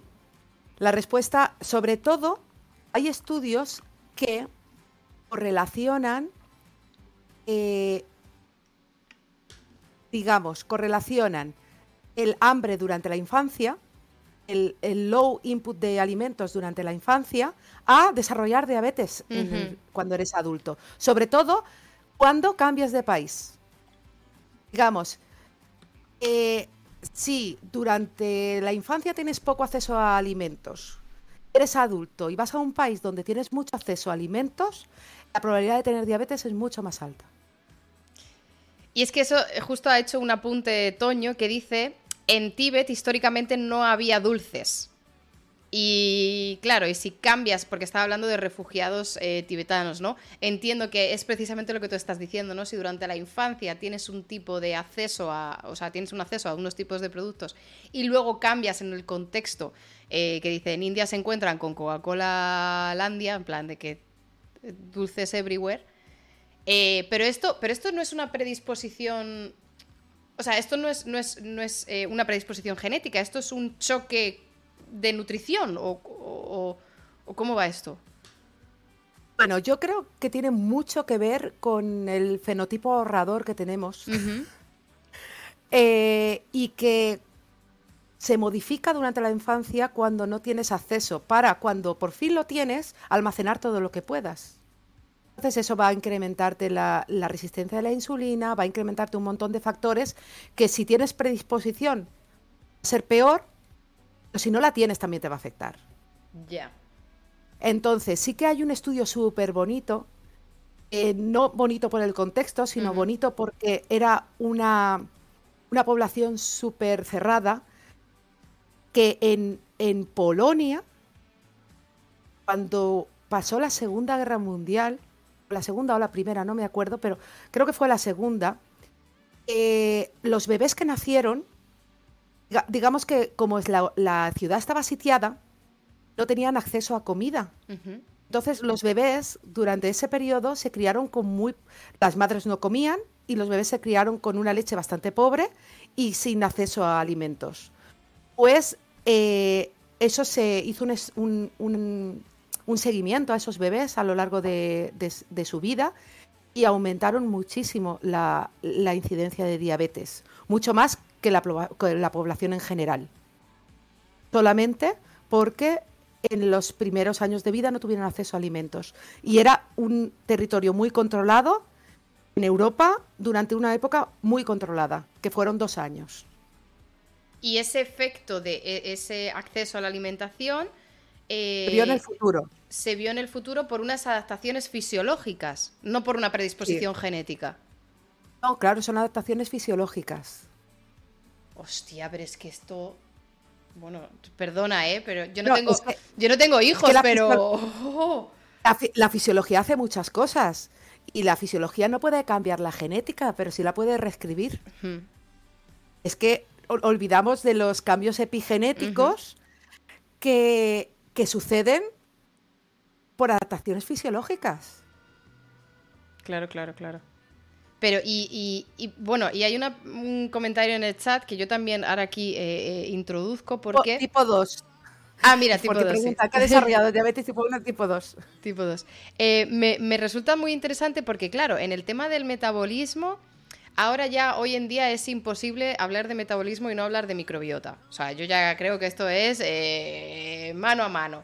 Claro, si tú además tienes eh, en el tema de los refugiados, por ejemplo, ¿no? que hablaba que hablaba Toño, que tienes una relocación, ¿no? O sea, tienes, eh, cambias de contexto cultural, también seguramente tienes una microbiota o te expones a una microbiota diferente. Em, la nutrición íntimamente relacionada con el estado de tu microbiota. Eh, o sea, si ya era complicado juntar los factores de predisposición genética, los factores hormonales, de metabolismo, de nutrición, de tal, y ahora le pones la capa de microbiota que ya te lo manda toda la mierda, perdón por, las palabras, pero eh, ¿cuánta conexión se sabe, ¿no? O hasta qué punto tienes estos links directos entre microbiota y, diabetes? ¿Y hasta qué punto es manejable o controlable desde el punto de vista de pacientes? Bueno, eh, la relación entre microbiota y diabetes tipo 2 hay muchísimos estudios. Porque, como tú lo has dicho, está muy relacionado con la nutrición. Y la microbiota también está relacionada con la obesidad. Entonces, todo, todo, todo está interconectado. En diabetes tipo 1, que en principio no debería estar relacionado con la nutrición, sí se sabe que los diabéticos tipo 1 tienen alteraciones en la microbiota. No se sabe si son causa o efecto todavía. Pero sí se sabe que los diabéticos tipo 1 tienen alteraciones en la, microbiota. Y también comer ciertos alimentos fermentados que mejoran la microbiota mejoran el índice glucémico en diabetes tipo 1. Seguramente en diabetes tipo 2, pero se está probando en diabetes tipo 1. O sea, claro, eh, eh, incluso no solo en, el onset, en, el, inicio, en el debut de la enfermedad, sino que luego esta conexión hasta cierto punto es plástica, ¿no? O, es, o, sigues teniendo una manera de gestionarla, ¿no? No es, no es en plan, ya está así. En el momento, bueno, ya se, ya se está intentando, pero en el momento que podamos gestionar nuestra microbiota, a lo mejor nos cuidamos de muchas enfermedades que hasta ahora nos tenemos que tratar es difícil porque no tenemos ni siquiera acceso a toda la microbiota. Pero sí se están haciendo muchísimos estudios translacionales sobre microbiota, sobre relaciones con diferentes enfermedades y casi siempre la microbiota está alterada, casi siempre. Claro, pero es muy complicado porque no hay un perfil de microbiota sana. Incluso todas las personas sanas, entre comillas, no diagnosticadas, eh, entre, entre estas personas hay variabilidad de microbiota, entonces tampoco tenemos como la bacteria que te soluciona tal o cual enfermedad, porque comparándonos entre, entre controles sanos hay una variabilidad muy grande. Entonces eso lo que hay que hacer es como que estudiar qué, perfil, ¿no? Cuáles las conexiones de bacterias o de microbiota que te, que te eh, genera este perfil sano y si le quitas una, pues a lo mejor se te desmonta todo el puzzle o no, no, se sabe. Claro, es que no existe la bacteria. Existe la población de bacterias, virus, hongos y todas las cosas que forman parte de la microbiota, pero no existe la. Y, es, muy, es muy, digamos, complicado, incluso en población sana, como tú dices. Población sana de diferentes países van a tener diferentes microbiota. Lo que sí que se sabe que una vez tenemos establecida la microbiota, esa microbiota va a ser en individuos, va a ser más o menos estable hasta los 60 años y después va a empezar a perder diversidad. En, función, en función de, bueno, de las enfermedades y el estilo de vida, pero a partir de los 60 van a va a perder diversidad sí o sí. Sí. Sí que se están haciendo muchos estudios de dar probióticos a personas eh, mayores de 60 simplemente para que no se pierda esa diversidad. Porque una parte del de, envejecimiento va a venir marcado por esa pérdida de microbiota. Claro, y en algunas enfermedades eh, eh, el link no es tal enfermedad con tal bacteria, sino tal enfermedad menos diversidad. Entonces, claro, ahí volvemos a vale, no es una especie de microbiota, no es un microorganismo, es mm, lo diverso es bueno. Y claro, y luego hay otros estudios que dicen, vale, pues, ¿cómo aumentamos la diversidad? Con una nutrición variada también. Porque mm, eh, hay un link muy fuerte, ¿no? Entonces, pues de ahí vienen también muchas recomendaciones de no comer solamente ultra bueno, no comer en general ultraprocesados, ¿no? Tener esta, esta variedad de, alimentación, tener rutinas también variables. Pero claro, aún así, esto no es una receta que digas, vale, pues mira, si te tomas tres manzanas y dos peras a la semana, ya tienes la variabilidad de microbiota necesaria para... O sea, no, no tenemos ni puñetera idea. Va a decir, es que ni se sabe, ni se sabe la receta. No podrían ni decirlo, aunque estuviéramos dispuestos a hacerlo. Ya. Es que no, es que eh, yo cuando la gente viene a estos streamers en plan de intentando, que vienen buscando respuestas y luego estamos aquí, la de turno yo y quien venga y simplemente al final acabamos diciendo no tenemos ni idea, la gente se frustra, pero es, la ciencia es así. La ciencia no, Yo, yo, cuando más, cuando más mayor me hago y cuando más cosas sé, más pienso que sé menos. La típica frase solo sé que no sé nada. Eh, te vas dando cuenta, además es muy difícil que un científico te vaya a decir a 100% eso es así, porque aunque yo piense que eso es así, eso es así hoy. Ya. Pero, pero mañana no sé si se va a descubrir algo que me desdiga completamente. Puede pasar. ya. recuerdo, recuerdo que en mi tesis empezó un proceso, empezó a salir unos artículos sobre un proceso que se llama transdiferenciación. Que lo que hacían era lo que yo te he dicho que son los islotes, que son las bolitas estas, tienen las células beta, esas tienen células beta, pero también tienen otras células. Tienen células alfa, células delta, todas encargadas de controlar la glucosa, todas ellas. Bueno, pues hubieron eh, estudios que decían que podían transformar células alfa en células beta. Las células alfa y las células beta son el yin y el yang. Quiero decir, la célula beta secreta insulina para bajar la glucosa. La célula alfa secreta glucagón para subir la glucosa.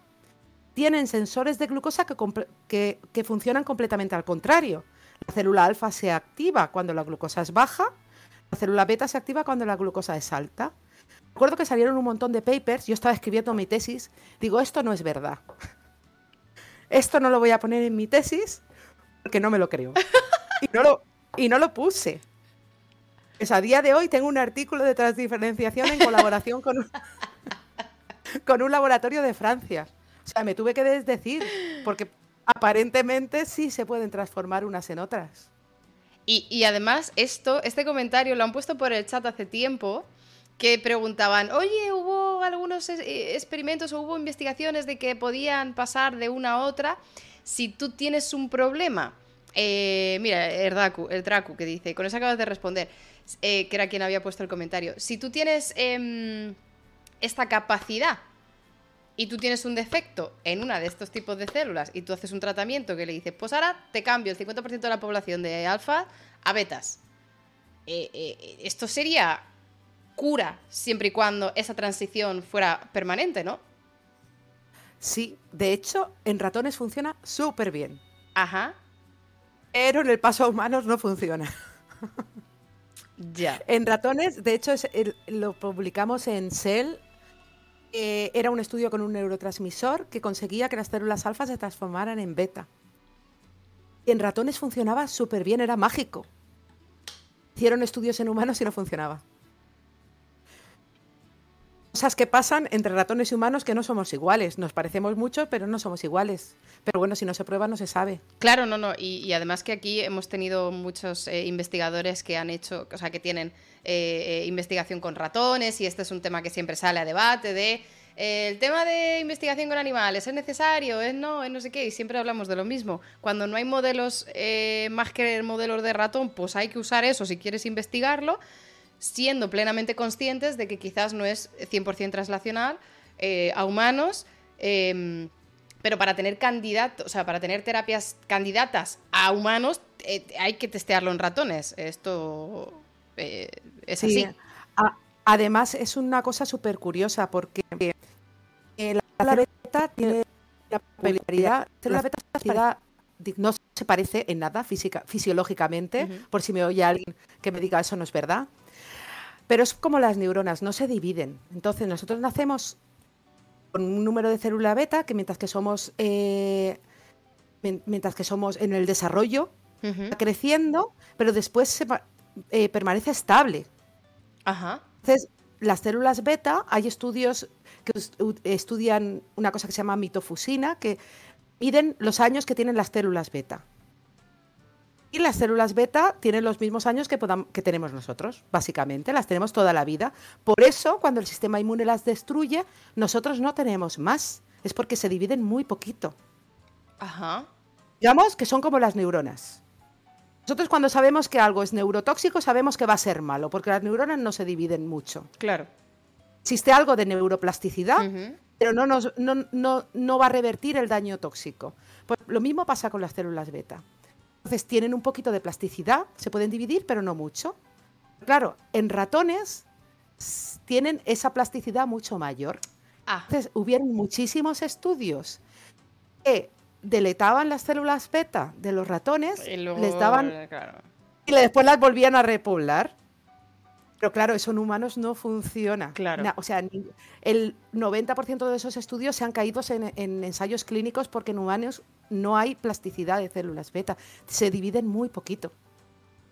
Y entonces entiendo que por eso, o a lo mejor tiene, entiendo que pueda tener el link, que estas infecciones en tan temprana edad siga teniendo estos efectos porque son las que hay, o sea, son las células que hay y si ya tienes un efecto eh, tocado, eh, no es como a lo mejor en otro órgano que tienes una tasa de renovación más, más alta que a no ser que sea una mutación que luego se vaya heredando, ¿no? Eh, pero si no, en principio puede que acaben repoblando las otras sanas y las, las que están afectadas bajen. Pero en este caso, que las que tienes son las que son, si tienes un daño, eh, si tienes un microambiente modificado ya de entrada, claro, entiendo que este efecto perdure. El sistema inmune, por ejemplo, en el caso en la diabetes tipo 1, puede ser más agresiva o no. Funciona como todas las enfermedades autoinmunes, funciona por brotes. Eh, no es que eh, todos sean muy agresivos. Algunos ni siquiera, son brotes muy pequeños. Lo que pasa que van eliminando poquito a poquito pocas células beta, y aunque es una inflamación basal, que incluso es súper eh, invisible clínicamente, eh, tiene muchos años para ir, ir eliminando células beta.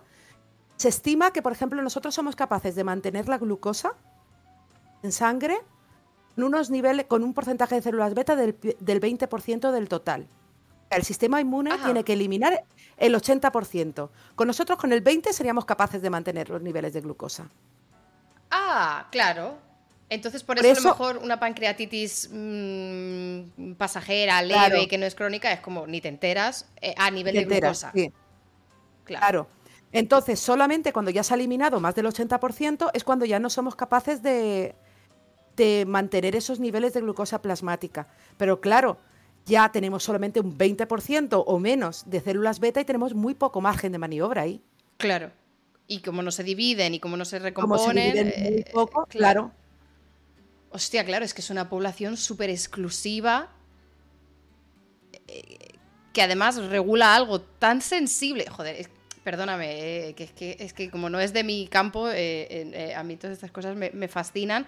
Y cuanto, cuantas más personas de campos tan diferentes traigo aquí, más me fascina el control tan exquisito y tan finísimo. Es ingeniería biológica lo que tenemos de verdad a nivel hormonal, metabólico y todo, porque em, un, incluso un 20% ¿no? de estas células eh, capaz, que son capaces de carrilear tu, control de glucosa durante todo el día y tú ni te enteres, con todas las interacciones eh, de todos los factores que tienen en cuenta, y cómo se va todo al traste en el momento en el que tienes una resistencia a insulina, un receptor que no detecta, eh, o eso, un 18% de células en vez del 20%.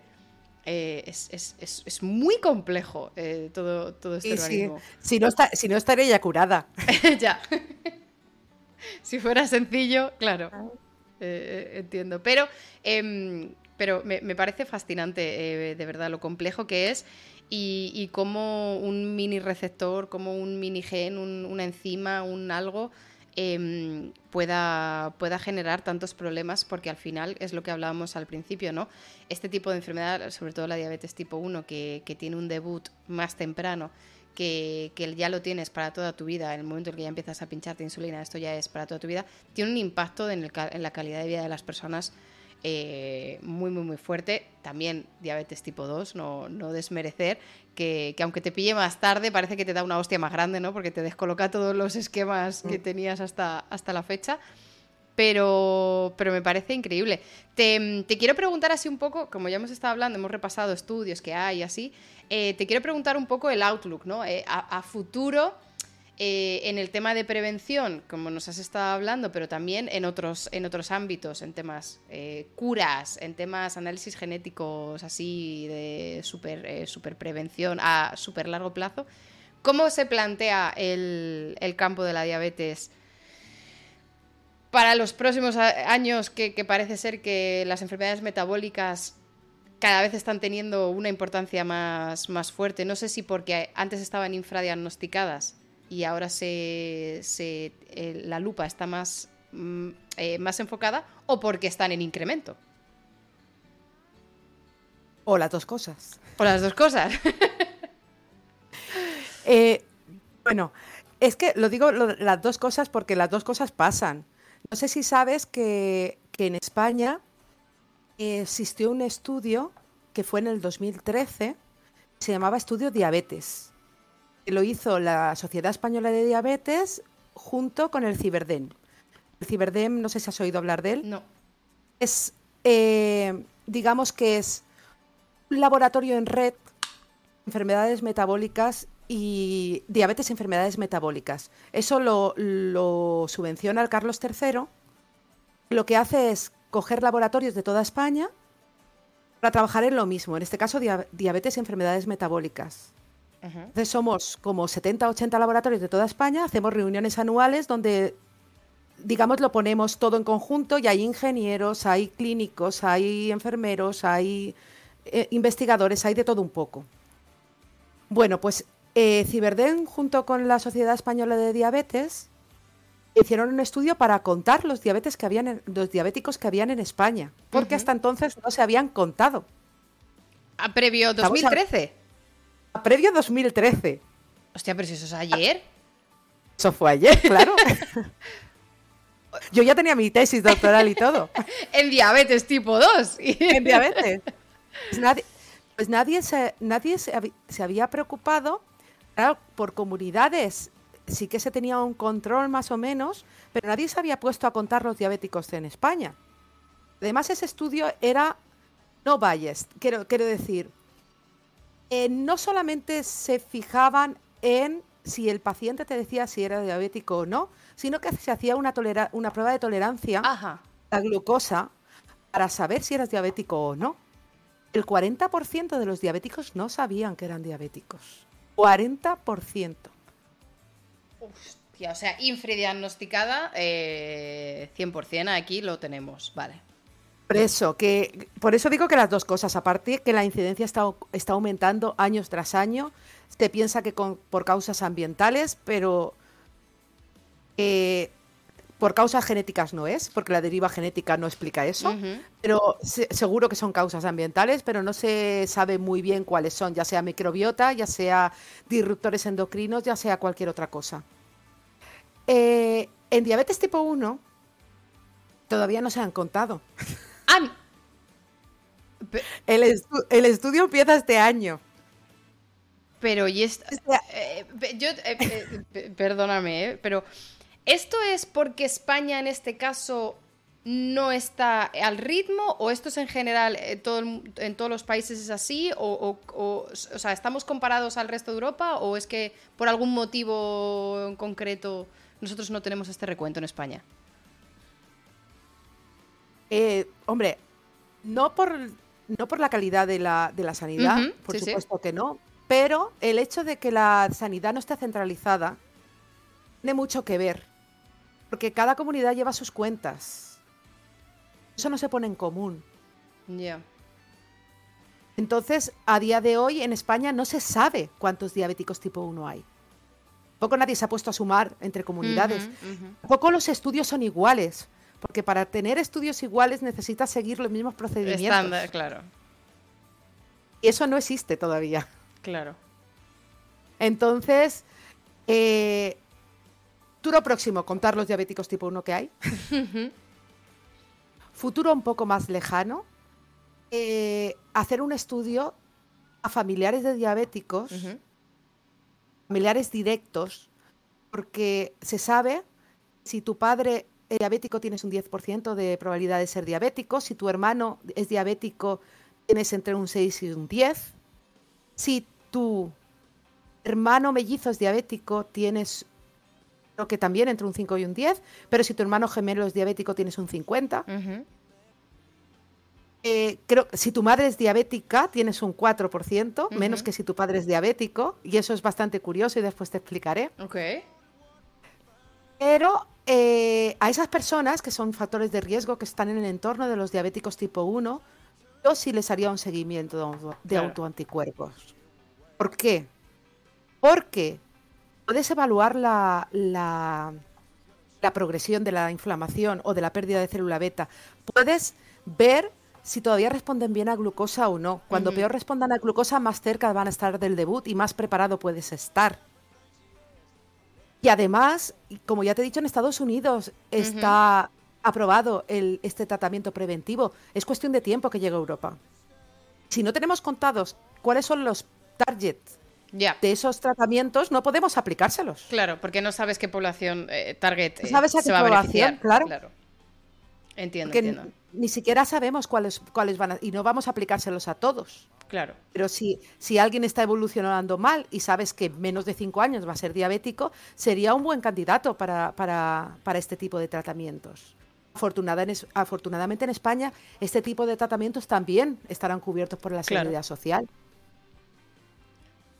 Pues, eh, eh, eh, perdona, un pequeño inciso. La encuesta que hice al principio de streaming, un 66% tiene en sí mismo o en familiar de primer grado diabetes. No dijimos qué tipo de diabetes, fue diabetes general, pero pues mira, de ese 66%, los que fueran diabetes tipo 1 podrían entrar en este estudio de seguimiento en, en, algún, en algún caso. Claro, siendo un 60%, seguramente Ah, seguramente. perdón, perdón, perdón. Me dicen un 66% no. Un 34% sí, perdón, ah. perdón. Pues un 34%. Pues de ese 34%, 3 o 4 por estadística van a ser diabéticos tipo 1 y el resto van a ser diabéticos tipo 2.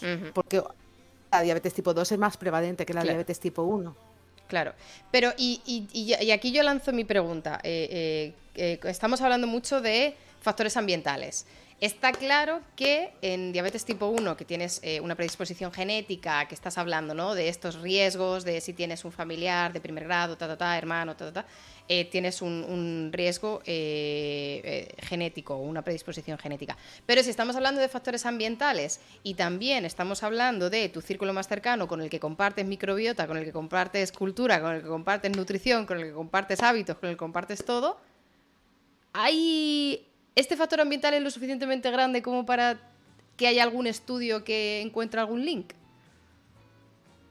Bueno, los de factores ambientales de Coxsackie virus, de infección de Coxsackie virus, sí que encuentran el link y sí que y de hecho se ha visto que en pacientes que han debutado recientemente tienen un, eh, una huella de interferón y, que y que desafortunadamente en aquellos pacientes que debutan porque hay una cosa, el páncreas no se puede tocar.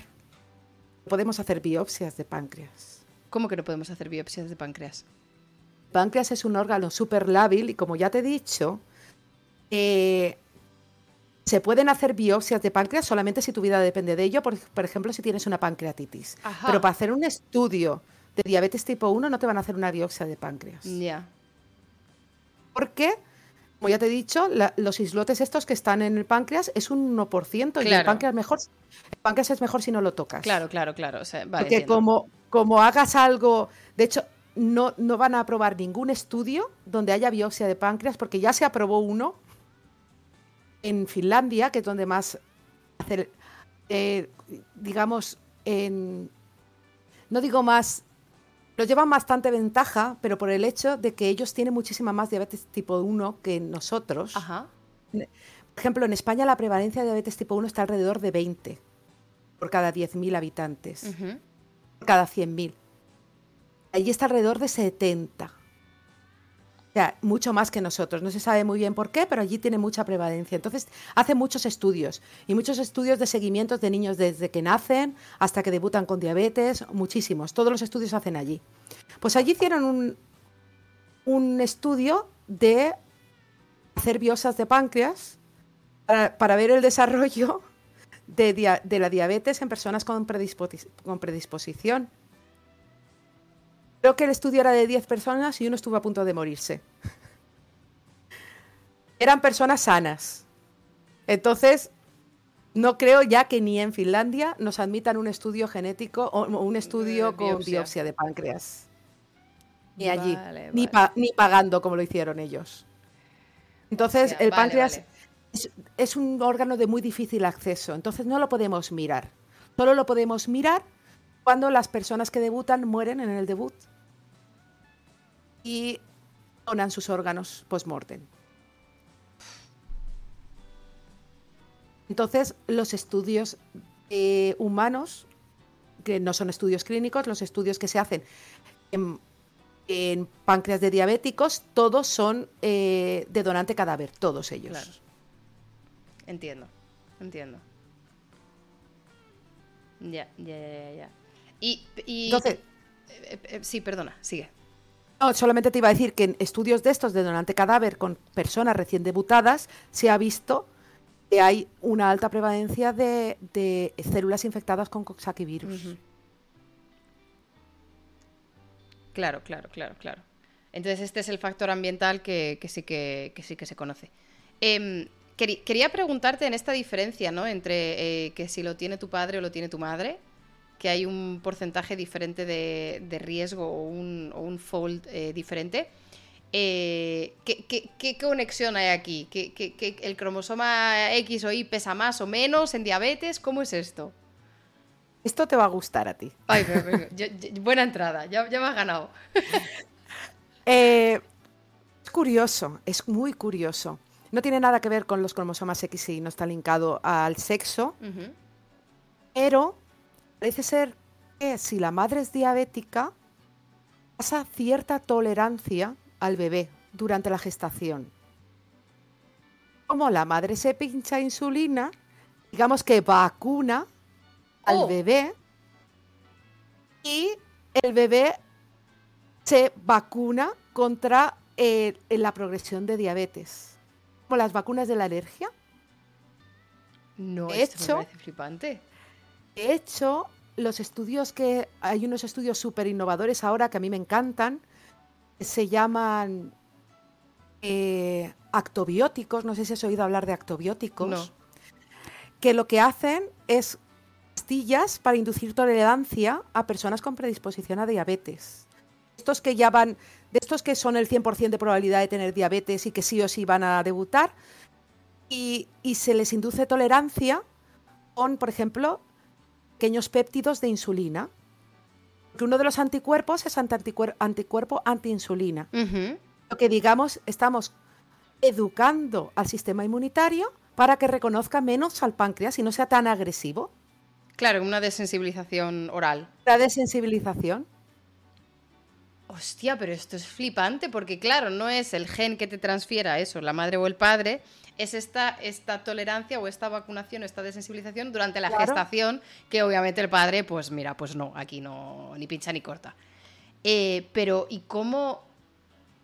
Claro, porque hay algunos anticuerpos que sí que pasan la barrera de placenta, o sea, hay algunas eh, proteínas y algunos anticuerpos que sí que pueden pasar la, esta barrera, pero otros no. Y, Pero la insulina sí pasa. Claro, la insulina sí pasa. Entonces, eh, esta, sí que sí que no tiene ningún problema. No es, claro, no es el anticuerpo el que pasa, es la insulina que genera ya esta, este efecto. Ojo, cuidado, esta me ha gustado. He dicho que te iba a gustar. Sí, sí, sí, sí, sí, sí, esta me ha gustado. Porque además había una pregunta por ahí que, que también fue hace rato, porque has hablado de eh, diabetes gestacional que, no, la hemos, no la hemos tocado todavía, em, pero que también quería preguntarte, ¿no? ¿Cómo es esta diabetes eh, gestacional para la madre y también cómo puede afectar al, feto? Eh, y, y hasta qué punto, yo no tengo ni idea porque no, no, no, sé nada de, este contexto, pero hasta, hasta qué punto eh, esta puede ser peligrosa para la madre, porque claro, es un pico, según tengo entendido, bastante pronunciado, bastante agudo, que si no se ajusta eh, de manera rápida, eh, también puede tener complicaciones para ambos, madre, madre y feto. ¿Cómo, cómo es esta diabetes gestacional?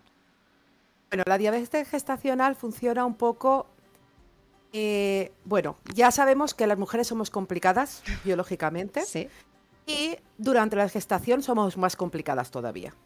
Tenemos que adaptarnos a muchas cosas. Y una, una de las cosas es que el feto no deja de ser un parásito. Entonces, ¿cómo asegurarnos de que nuestro organismo va a alimentar al feto? Pues lo que hacemos, lo que hace el organismo es aumentar un poco la resistencia periférica a la insulina de la madre. Lo mismo que pasa en diabetes tipo 2. Aumenta un poquito la resistencia a la insulina de la madre. ¿Para qué? Para garantizar que la mayoría de la glucosa vaya al feto. El feto tenga el aporte suficiente de glucosa. Claro, y que no te la comas tú antes de llegar al... Que no, te la comas tú antes de llegar al feto. Hostia, claro, tu nivel de glucosa en sangre tiene que eh, ser suficiente. Pero para ti y para darle, para darle de comer al feto. Entonces, ¿qué pasa? A veces las madres, sobre todo eh, cuando más mayores somos, o si tenemos cierto grado de obesidad, o si tenemos ya cierto grado de resistencia a la insulina, no podemos adaptarnos bien a eso. Ese pequeño aumento de la resistencia a la insulina para nosotras es mucho y nos volvemos diabéticas. Eso tiene dos complicaciones. Para la madre, que es diabética, para el niño que le llega mucha glucosa. Claro le pasa a los niños que le llega mucha glucosa? Se hacen muy grandes. Pues una de las mayores complicaciones de los niños, de las madres con diabetes gestacional, son niños con mucho peso al nacer. Claro, ya. Complicaciones de parto, me imagino. De, Complicaciones de parto, malo para la madre, malo para el feto. Pero es que no solo es eso, es que niños con madres con diabetes gestacional son más propensos a tener diabetes en el futuro porque en esa, en esa época de desarrollo existen un montón de cambios, cambios epigenéticos en, el niño, van a, hacer, van a hacerles más propensos, independientemente de su genética, a tener diabetes en el futuro, y diabetes y obesidad.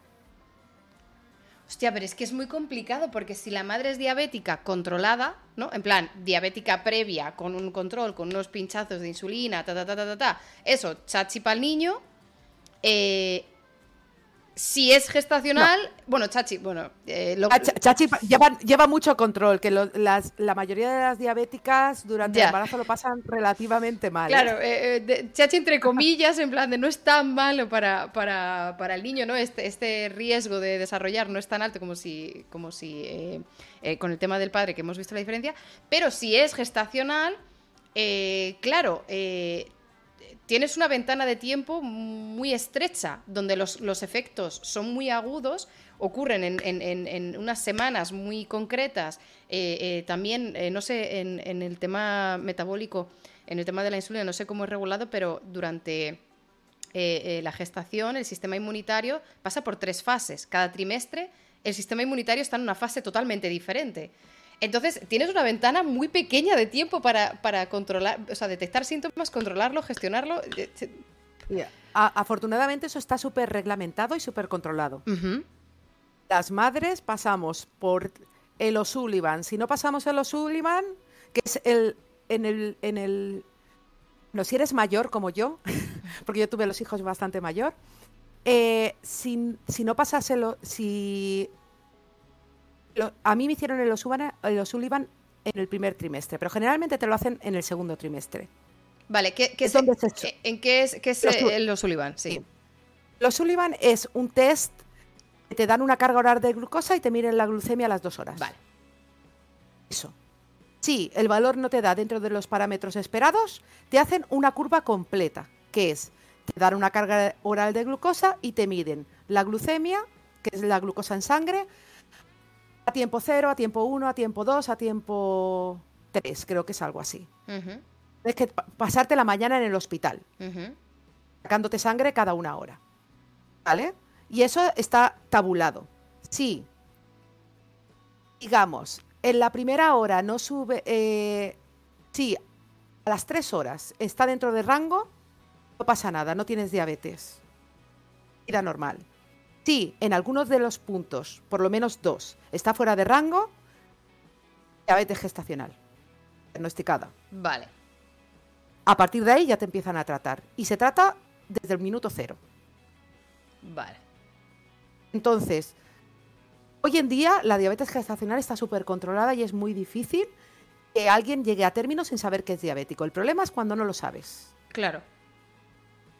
Pero si no pasa nada, te hacen un test al principio. A mí me hicieron un test en el primer trimestre, otro en el segundo y otro en el tercero. ¿Y puedes, estar seguros? puede ser que desarrolles eh, diabetes gestacional en cualquier momento? ¿O hay unos eh, periodos creo que cuando más probables? creo que cuando más... Lo más probable es en el segundo, creo. Ajá. Yo no soy experta en eso. Vale, Pero creo que lo más probable es en el segundo porque los Sullivan que generalmente te lo hacen en el segundo. vale. Pero a lo largo de la diabetes, a partir del segundo, puedes desarrollarlo en cualquier, en cualquier momento. Y como has dicho, cuan- eh, eh, eh, si la madre tiene más edad, o sea, puede ser más probable, ¿no? Que, que desarrolles esto. Sí, por- porque también la resistencia a insulina aumenta con la edad, aunque no seas obesa, y Ya, muchos factores. claro. Es que hoy en día nos empeñamos en tener hijos muy mayores. y eso no es natural. Pero, pero sí que es cierto que casi todos los riesgos aumentan con la edad. claro. Y en los embarazos mucho más. Que es una situación no natural. Es natural, pero es, fuerza mucho el sistema a un embarazo. Claro. Bueno, a, a veces incluso aunque no te, aunque quisieras tenerlos antes, hasta que consigues estabilidad económica y laboral, también te dan los treinta y tantos a veces. O sea, ya de No, no, entrada. no. Yo, yo mi primer hijo lo tuve con 37. Afortunada, afortunadamente me, han- me ha, me ha dado tiempo a tener demasiados, porque me parecen demasiados para ser científica. Yo ahora tengo tres. Pues sí, me atrevería a decir que para ser científica no lo has hecho nada mal, ¿eh? Te has puesto las No, no, pilas. no. Sí, so- es mucho. Si ya te digo que si tengo poco tiempo para la carrera científica, imagínate carrera científica con tres niños pequeños. Superwoman eh, 100%. Superwoman 100%. Es lo que toca. Ya, pero eso, eso, es, eso es verdad, ¿no? Cuando dices, ¿y cómo haces esto, esto y esto? Y dices, bueno, pues porque es que al final del día tienes que sacar las cosas. Quiero decir, o sea, no, no, no desapareces, no te desvaneces. El día sigue estando tú mejor o peor. Sí, sí, sí. Y además, al final del día tiene que estar todo hecho. Claro. Sí, sí, sí, sí. Eh, oye, pues me ha parecido muy interesante lo de la, mm, la diabetes gestacional. Sobre todo por eso, claro, nunca había hecho el link a que si quieres que le llegue glucosa al feto, no puedes consumirla toda de la sangre, o sea, no puedes eh, quitarla toda de la sangre. Eh, me parece súper interesante, además también porque eh, no sé cómo, cómo está el, el- campo durante, durante la gestación, no sé cuáles son las guidelines o lo que hay, o sea, lo que hay hoy en día. Tengo entendido que la recomendación general cuando, cuando te quedas embarazada es las rutinas que, que hayas tenido antes del embarazo las puedes mantener. Si eres una persona que hace ejercicio, pues en principio sigues haciendo ejercicio. Si eres una persona que tiene tal estilo, en principio tal. O sea, como que no hay unas pautas de que tengas que cambiar tu, tu, tu estilo de vida. Pero sí que es verdad que, eh, al menos en algunos círculos, es propenso reducir el ejercicio, ¿no? Cuando, cuando eh, entras en esto. Aparte de que porque puede ser que fisiológicamente no te encuentres en forma como para continuar con el ejercicio, que en ese caso nada que decir, pero un poco por, por prevenir, ¿no? Por prevenir no tener una lesión o por prevenir no poner en riesgo, reducir este, este ejercicio. Pero si tú ya tienes un metabolismo, una- unas rutinas ajustadas con el consumo de glucosa y con todas estas cosas, mantener esas constantes durante el embarazo, ya sabiendo que vas a tener cambios en metabolismo y en hormona, parecería ser lo más lógico, ¿no? Para prevenir o para eh, evitar caer en estos desajustes hormonales metabólicos. No sé si puede tener un índice, una incidencia en diabetes gestacional o en general. No sé cómo, cómo, cómo lo ves tú. Bueno, en principio te recomiendan que sigas como, como, si, como estabas. eh, difícil. claro, de tus tres, de tus tres, eh, de tus tres casos, de tus tres procesos, ¿en cuántos de ellos pudiste verdaderamente mantener el mismo estilo que llevabas antes? Ninguno. ya te digo que ninguno de ellos. Eh, además, no, a mí los embarazos me quitaban la energía 100%. Yo solo quería dormir. Entonces, pero hablo de mi caso. Ya. Personas que son más activas, que hacen más ejercicio y esto, eh, lo llevaría muchísimo mejor que yo seguramente, pero ya te digo yo que el, ejercicio no lo mantuve ninguno de ellos. Ya. Ya, ya, ya. Bueno, a ver, es que si, si, es la situación que tienes, es la situación que tienes. Tampoco te vas a forzar, ¿no? Eh, si ¿no? Si no tienes energía, si no, si no puedes, tampoco es plan de que de, que de pronto te vuelvas eh, super fit eh, cuando no, no eras antes. Tampoco. por eso ya bastante que conseguí mantener durante todo mi embarazo el, el trabajo y el ritmo de trabajo, que no es fácil. Ya, para, ya, era, ya era duro eso. Entonces, ya fuera de ahí, me conformé con, seguir trabajando y ya está. Claro, claro.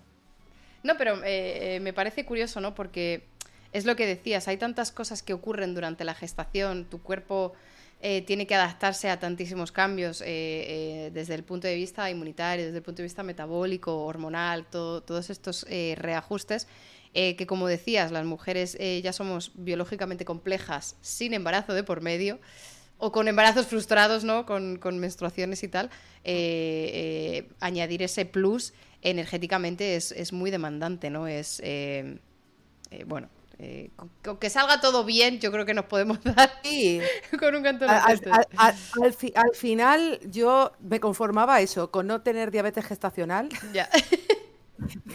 con no coger más peso del que después no me pudiera quitar que eso es importante. No quería coger demasiado peso en los embarazos, porque después es súper difícil volver al peso anterior. Pero bueno, hacer lo que puedes. En los embarazos, yo te digo que eso es la ley de la selva. Cada uno que lo pase como pueda y que llegue todo bien al final. Bueno, eso, porque es lo importante.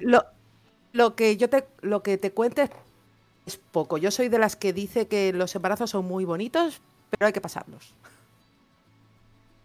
Eh, yo, yo no lo he pasado mal, los míos han sido bastante buenos y aún así... No es algo en plan de recomendable para todo el mundo, no, ¿no? sí, sí, no, no, no. no, el último ya me dio hasta pereza y todo. Espero que ese último no nos esté escuchando ahora mismo, que a lo mejor dice, oye, ¿cómo que pereza? Es, pequeño, tiene dos años, todavía no me entiende. Perfecto, podemos hablarlo entonces.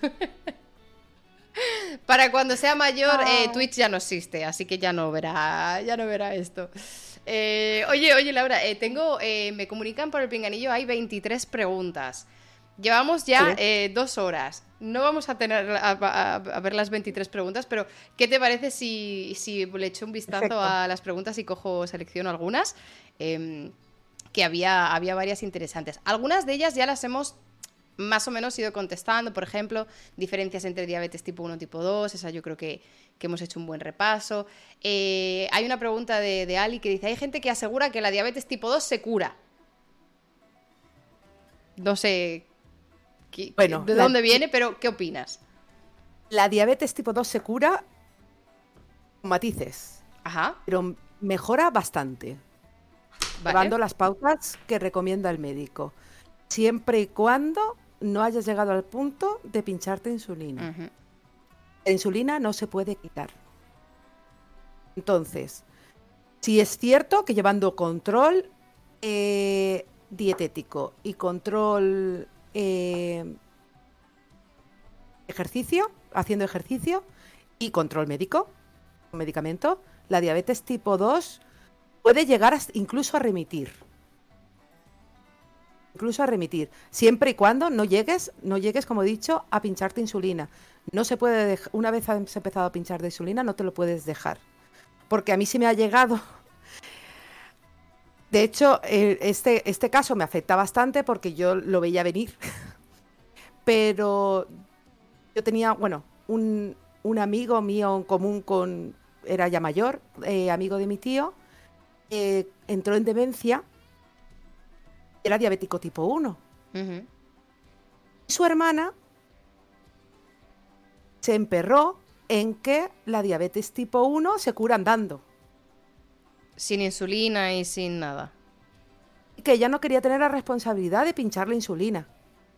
Entonces fue al médico, le dije, yo no voy a pinchar insulina, dale pastillas y que ande. Entonces contrató un enfermero eh, para que lo sacara a andar todos los días. Duró tres meses. Una vez te pinchas insulina, no puedes volver atrás. Entonces, si no eres insulino dependiente, llevando dieta y haciendo ejercicio, mejora mucho la calidad de vida y el debut de diabetes se retrasa muchísimo, incluso puede llegar a remitir. Curarse, pues no quiero ser tan, tan optimista, pero bueno, si remite, puedes llegar a vivir toda la vida sin tener que depender de la insulina. Claro, porque todavía estás en este rango de plasticidad, de tolerancia, resistencia. Incluso puedes vivir sin tener que depender de, de, de, hiperglucemiantes orales también. O sea, puedes llegar a, puedes llegar a tener a dejarte las pastillas sin todo. Pero por eso digo con ya, aspas. Con muchos matices y, y, los contextos personales, porque claro, no es tampoco tan sencillo eh, entiendo ¿no? que requiere también de una disciplina. Precisamente en el caso de diabetes tipo 2 es donde no hay, o puede que no haya tanta disciplina, eh, porque te, viene más tarde y los hábitos y tal. Y todos, todos sabemos lo que nos cuesta decir que no a un dulce a quien le guste el dulce. O ponerse a hacer ejercicio si no lo has hecho nunca. Aunque sea salir a andar, eh, bueno, entiendo que, es complicado. Em, había otra pregunta también de Ali, que no sé si estaba relacionada, que habla del Ozempic, que no sé qué es. Dice, Tampoco. el Ozempic que tan de moda tristemente se ha puesto, ¿cómo actúa? ¿Sirve para diabetes tipo 1, tipo 2? No sé si esto es em, este tipo de tratamientos que no son tratamientos que lo puedes comprar en cualquier sitio, que, que no sé si es lo que están... Es que hubo una cosa que se hizo muy viral que em, lo pusieron como de moda influencers, eh, que se tomaban porque sí. Eh, que claro, que si no tienes una condición médica, pues a lo mejor no es recomendable eh, tomarlo. Pero a lo mejor estoy yo confundiéndolo con otro tratamiento. Vale, no. El, el Ozempic es semaglutide, es, es análogo de GLP-1, si no me equivoco. Bueno, pero es un medicamento. Ajá. No, no es, no es, sí que existe. Eh, ¿Cuál era la pregunta? Sí, sirve para... Análogo de GLP-1, alguien lo ha puesto, sí. Sí, sí, no, sabía, no sabía el nombre, pero sí. Eh, su pregunta es si sirve em, tanto para tipo 1, gestacional, tipo 2, o sea, que si es en plan, eh, pues eso, como insulina, digamos. Vale. Es un análogo de GLP-1. Entonces, eh, sirve para diabetes tipo 2. Para diabetes tipo 1 no sirve, porque lo que hacen los análogos de GLP-1 es hacer que las células beta secreten más insulina. Entonces, si no tienes células beta que secreten insulina, eso no te sirve de nada. Claro. Diabetes gestacional. Generalmente, eh, en teoría, puede valer para la diabetes gestacional, porque sí que hace que las células beta secreten más insulina.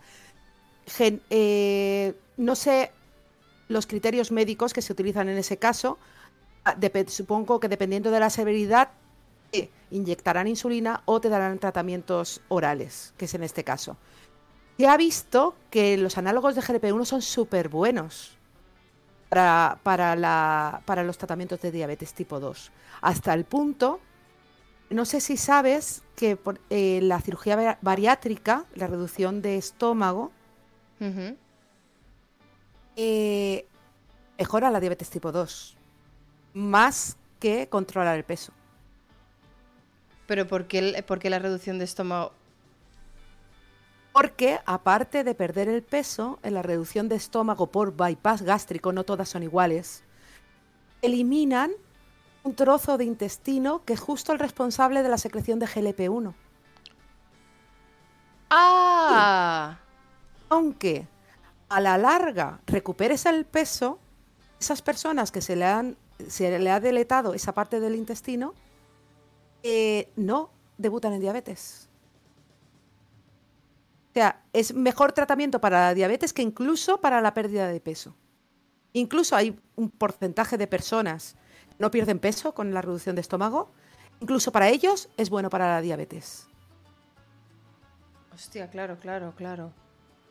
Pues es que el, el eh, este, que eh, lo ha dicho pra, eh, Pradinqui en el chat, creo que es lo que se está utilizando, están utilizando, no sé si de manera legal o ilegal o alegal, para bajar de peso drásticamente. Supongo que por eso, porque claro, te, te, haces que secretes. Si tú no tienes una condición diabética o si no tienes una de tipo 1, eh, haces que secretes mucha más insulina y consumes muchísima más glucosa. Entonces, eh, claro, ahora entiendo. Y, yo creo que sí, yo creo que esta ha habido una, polémica en redes porque se estaba eh, no recomendando, pero bueno, celebrities o influencers que tenían acceso a esto y que contaban maravillas como, como, para bajar de peso.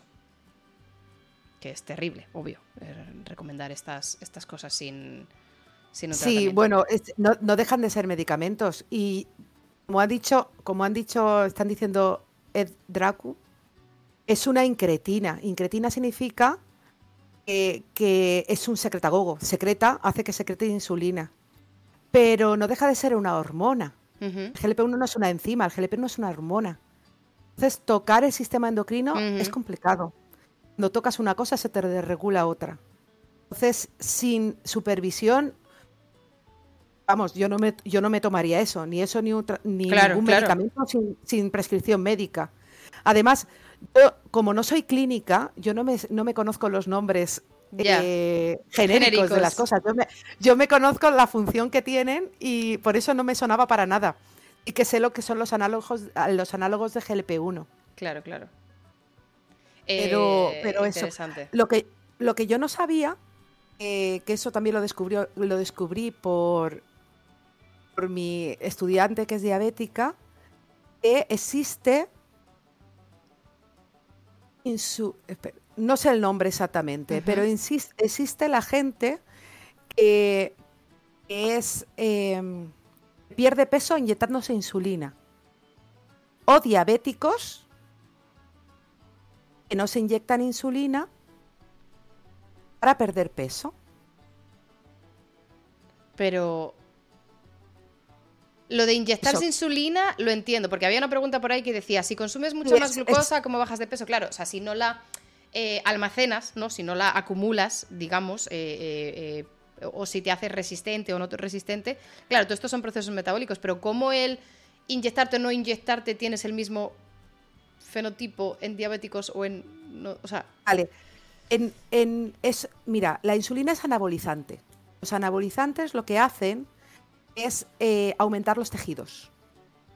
Quiero decir, las personas que están haciendo culturismo, por ejemplo, es eh, lo que cuando aumenta la masa muscular están aumentando los tejidos, pues la insulina favorece que eh, los, los, tejidos crezcan, los por ejemplo el músculo, tener más músculo. En el caso de los diabéticos tipo 1, quieren adelgazar no pinchándose insulina, lo que pasa es que si no les das de comer a los músculos, lo que hacen los músculos es comerse a ellos mismos.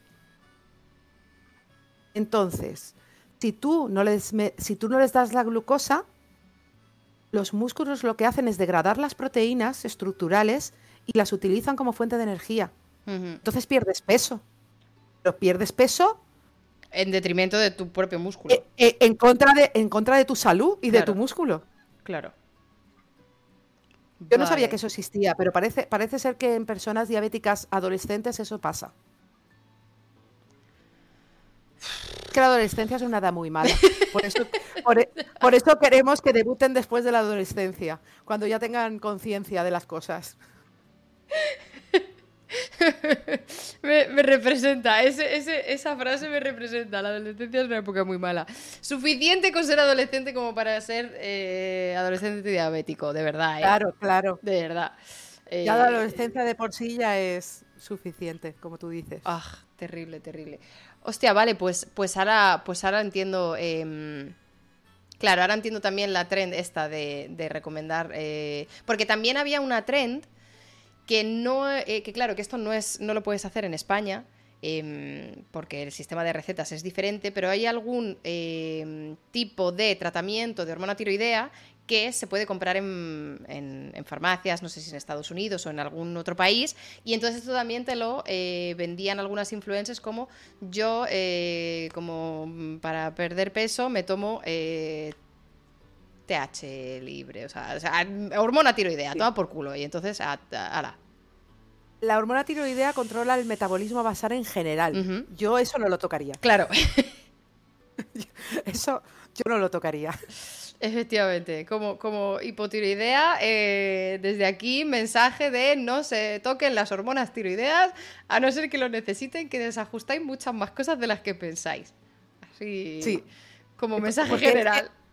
Las hormonas tiroideas parecen ahí silentes, pero controlan todo el metabolismo en general basal temperatura y un montón, estado de ánimo. O sea, las hormonas tiroideas mejor no tocarlas. Si están bien, ¿para qué las vas a tocar? Esa, es típica respuesta de programador, que me lo dicen mucho en el chat, que tengo muchos programadores en el chat, de si funciona, no lo toques. Si está funcionando, mejor no pruebes, eh, no preguntes.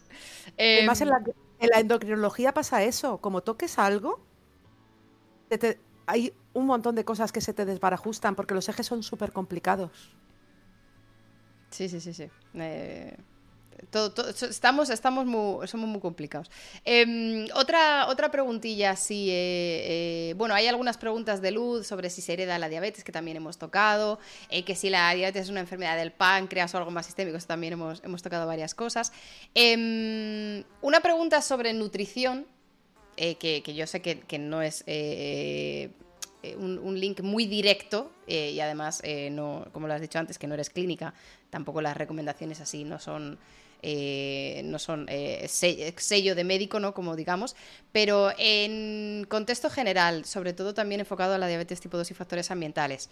Bebidas azucaradas, dietas altas en azúcares, tipos de azúcares, sacarinas, todas estas cosas que, que eh, eh, eh, smoothies, pastas de dátiles, frutas, todas estas cosas que muchas veces, la mayoría de las veces tienen un fin de marketing y de hacer dinero a base de que compren mierdas, em, desde la investigación de diabetes.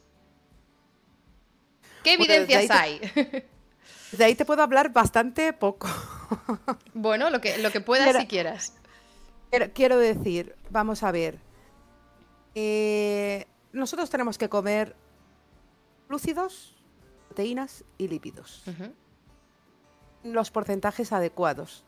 Cuando te pasas los glúcidos y posiblemente, sobre todo cuando te pasas con los, con los de libre acceso, que son los que, lo que llamamos azúcares purificados, azúcares libres, esos, el problema es que no se metabolizan, esos van directamente, se, se consumen muy rápido y van directamente al ciclo de Krebs. Es que lleva, tienen poco metabolismo. Entonces, digamos, son energía gratuita rápida. Eh, de autopista.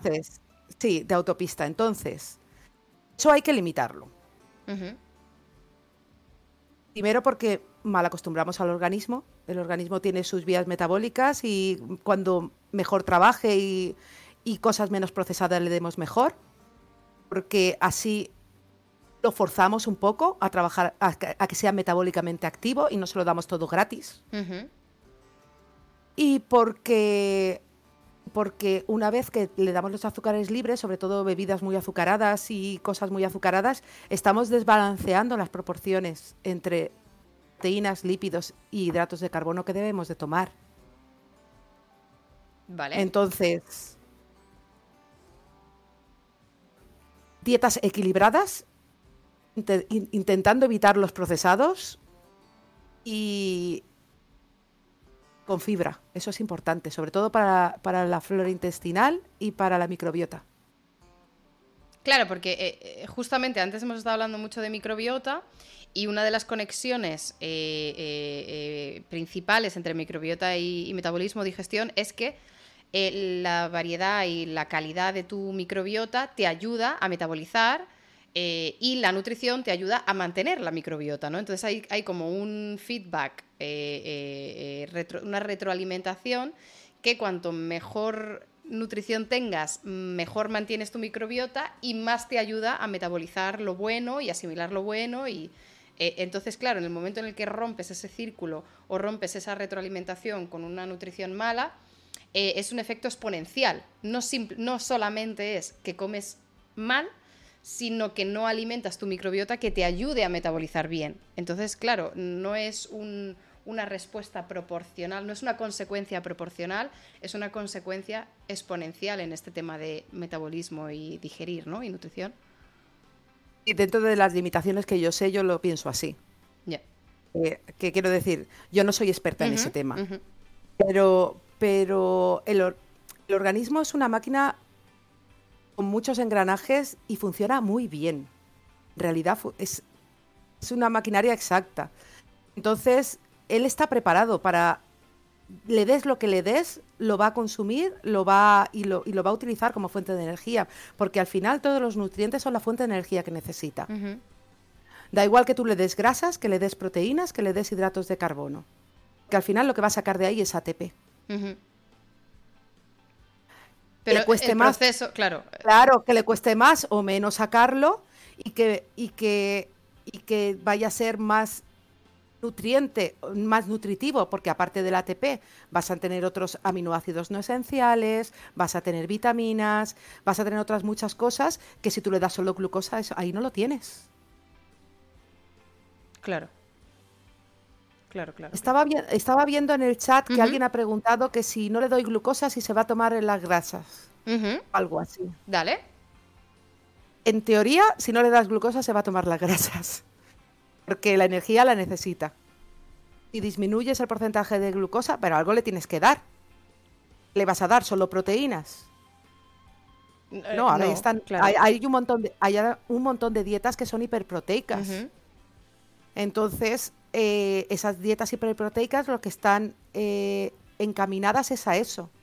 Menos glucosa, menos lípidos para gastar las reservas que ya tenemos que las proteínas es lo que menos le gusta al organismo para obtener energía, porque son poco rentables. Claro, pero, pero em, estás activando, entre comillas, unos procesos metabólicos diferentes em, que yo no sé, porque yo tampoco es mi tema y, no, y, no, y no, sé cuál es el estado actual de la investigación o de la recomendación, pero lo que sí entiendo es que eh, de manera basal vas a tirar de los procesos más eficientes, ¿no? Como tú estabas diciendo, que las proteínas son muy poco eficientes, o es lo que el último recurso, ¿no? Al que va a tirar, porque vas a tirar de lo más eficiente de tantos procesos metabólicos para generar tantas moléculas de ATP, frente a otros que me cuestan mucho más eh, eh, y tal. No sé hasta qué punto tú limitar el intake de unos compuestos u otros verdaderamente hackea todo tu metabolismo. O sea, eh, como estábamos diciendo, ¿no? tenemos un sistema muy complejo, metabólico, hormonal, microbiota, ta, em, y no sé hasta qué punto somos tan capaces de hackear eso o, targetearlo tan fino, ¿no? Decir, no, es que si en vez de, te con que cambies 25 gramos de lípido a 25 de proteína, o sea, ¿verdaderamente tenemos todo ese conocimiento y esa capacidad para hackearlo así? Bueno, nosotros lo intentamos hackear y el organismo hace lo que quiere. Ya. Entonces, en teoría, eh, si tú estudias las rutas metabólicas desde el punto de vista bioquímico, le eliminas la glucosa, él, va, va, lo primero que va a tirar va a ser de lípidos. Que los lípidos son energéticamente bastante, tienen bastante energía. Sí. Entonces, como ya hemos dicho, lo último van a ser las proteínas. Pero si tú, si tú le das la glucosa necesaria para no tener que, echar mano de, lípidos, nunca va a echar mano de los lípidos, se los va a dejar ahí acumulados. Entonces, en teoría, para sacar, para, para que tirar de los tu organismo, claro, para que tu, eh, tu, organismo gaste lípidos, tienes que o bajar el consumo total de cosas por debajo de los requerimientos, una dieta, una dieta de adelgazamiento, o dieta más ejercicio al final. Claro. Pero, pero, eh, eh, es complicado porque eh, sí que es verdad que, y mira, lo ha dicho Tamarita en el chat, sí que es verdad que con estas dietas hiperproteicas, si no es, o sea, si tu organismo no da abasto para, para verdaderamente metabolizar todo ese exceso de proteínas, puedes tener problemas renales de, filtrar todo eso. Sí, además los, es bastante nefrotóxico una dieta hiperproteica si no lleva control médico. Claro. Es que al final da igual la dieta que vayas a llevar deberías llevar un control médico siempre. Ya. Es que, es que somos complicados, o sea, es que es así, o sea, somos complejos. Es, igual que las dietas estas que están ahora de moda, que son eh, ayuno intermitente o ayuno alternativo, que sé que son diferentes. Que el ayuno intermitente estás X horas sin comer, el ayuno alternativo comes un día sí y otro no. Ah, esa no la sabía yo. Sí. Un pues día sí, un día... Pero un día sí, un día, un día sí y otro no. Sí, un día sí y otro no. Hostia. Pues el hay estudios científicos del ayuno alternativo que aparte de perder peso, que digamos que es el, objetivo de una dieta, eh, tiene un montón de beneficios a nivel cardíaco, de marcadores cardiovasculares. Se se supone, se supone, porque yo sí que he leído un poco sobre eso para, para entender un poco, para ver, porque me lo pregunta mucha gente y quiero saber si es una barbaridad o, o, no. se supone que nosotros ya, como te he dicho antes, nosotros tenemos un fenotipo ahorrador. Nos ha permitido sobrevivir a lo largo de la historia en épocas de hambrunas. Entonces nosotros lo que nos sobre para mantenernos lo vamos a ahorrar y lo vamos a ahorrar en forma de, grasa para cuando no tengamos alimento, aunque ahora nunca nos falta alimento, para, eh, para la época que nos falte alimento nosotros tener nuestras reservas.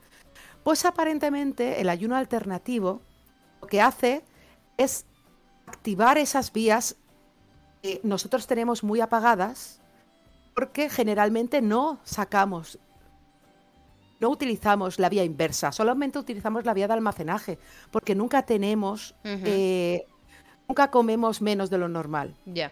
Entonces, esos ayunos alternativos lo que hace es favorecer el invertir la vía. y lo, aparentemente tiene, tiene beneficios metabólicamente porque no dejas que el cuerpo se acomode. Eso sí, con, con seguimiento médico siempre. Ya. Más esas, cosas que estás un día sin comer. Y, había una pregunta en el chat que dice, ¿el día que comes comes el doble o normal? Normal, ¿no? El día que comes puedes comer lo que quieras. O sea, en esa, en esa dieta. Vale.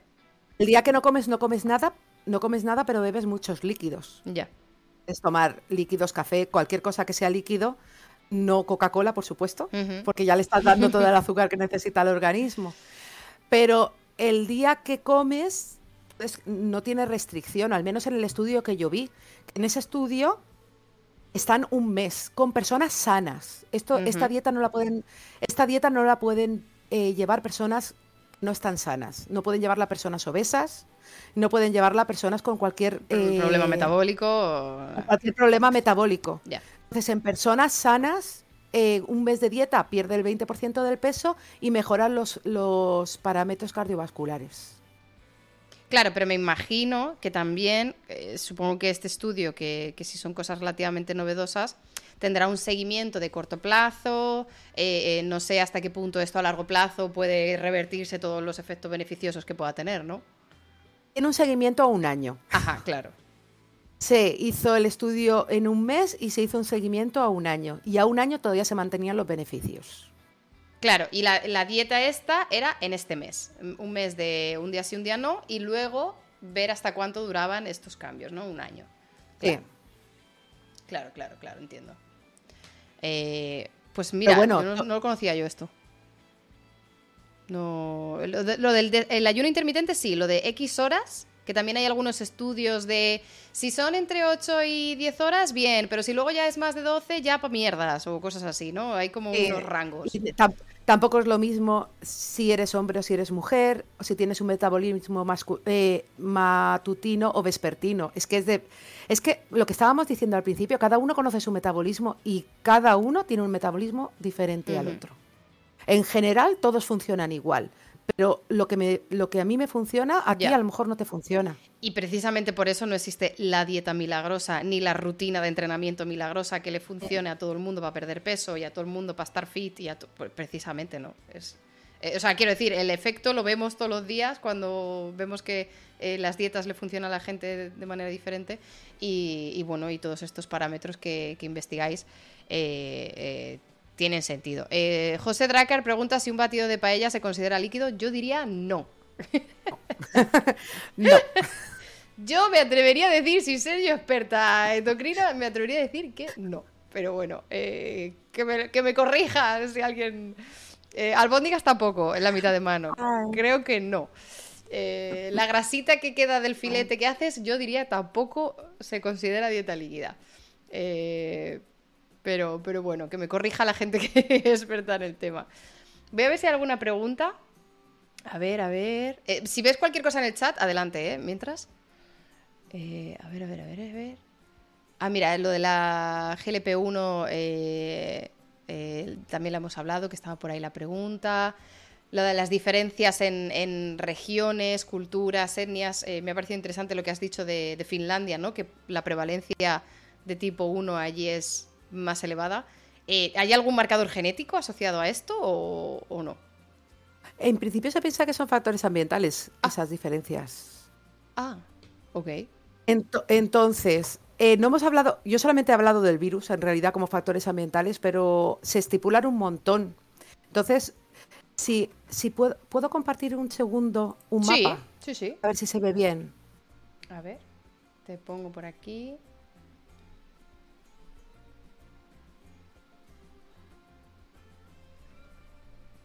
Yo lo tengo ready. A ver, creo que. ¿Se ve?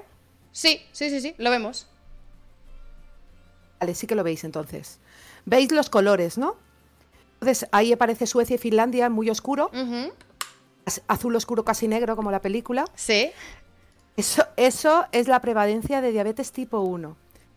Si, os fijáis, casi todo el norte, o los países nórdicos, tenemos mayor, mayor prevalencia que en el sur, menos en Australia. Es alta, igual que en el norte. Ajá. En África es gris no porque no haya, sino porque no, lo cuentan tampoco. Entonces, esto para diabetes tipo 1. Entonces, se barajan muchos, eh, muchos factores y uno de ellos es, no sé si habéis oído hablar de la hipótesis higiénica. En alergias, sí, en alergias sí. En alergias, pues lo mismo, se baraja en diabetes tipo 1. Voy a dejar de presentar, ¿vale? Vale. Que si no, no os veo. Sí, sí. Perfecto, yo ya te tengo. Vale. Vale. No hace falta que cierres transmisión, ¿eh? Con que ah, minimices, yo ya, yo ya te he dejado de compartir, o sea que ya no ah, Vale, vale, perfecto. Sí. Eh, entonces, en diabetes tipo 1 existe la misma hipótesis higiénica que un exceso de higiene en los primeros años de vida lo que hace es, digamos, que hace el sistema inmune más vago digamos que no lo, no lo entrena bien y el sistema inmune está para lo que está, es para reconocer agentes externos y actuar contra en contra de ellos. Entonces, a falta de agentes externos con los cuales entrenarse, empieza a actuar contra agentes internos, como por ejemplo en este caso la célula beta. Entonces, en países donde hay más higiene, hay más prevalencia de, de diabetes tipo 1 eso, es una hipótesis, eso no está demostrado, pero parece ser que por lo menos existe una correlación en ese caso. Hay unos estudios muy interesantes, no sé si estos se han hecho en, diabetes, pero precisamente para testear la, hipótesis de la higiene en alergias, se han analizado eh, poblaciones eh, Amish y poblaciones de Hatterites, que son eh, genéticamente muy parecidas son traqueando genéticamente de, una región muy concreta de Alemania que emigraron a diferentes puntos en Estados Unidos y hay, son como, hay como una inbred, no sé cómo se dice esto, Eh, hay muy, poca deriva genética porque se mantienen en un ciclo, o sea, en un círculo muy estrecho, ¿no? No tienen mm. mucha transferencia genética con otras poblaciones porque se mantienen eh, muy herméticos. Y, em, y entonces los Amish y los Hatterites genéticamente son primos hermanos, pero su estilo de vida es muy diferente porque los Amish eh, sí que mantienen una cultura eh, ganadera mm, muy poco higiénica, ¿no? con mucho contacto con ganado, con mucho contacto con agricultura, con mucha interacción con patógenos, y los Hatterites eh, sí que siguen teniendo una vertiente de ganadería, pero hipertecnológica.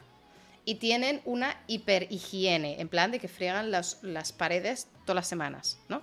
Entonces, los estudios de, para confirmar la hipótesis de higiene en alergias utilizaban estas poblaciones que genéticamente están muy emparentadas, pero en, rutina son muy diferentes. Y se sabe que la prevalencia de alergias entre los Amish es de menos del 0,5% y en los Hatterites es más alta, casi incluso que la población general.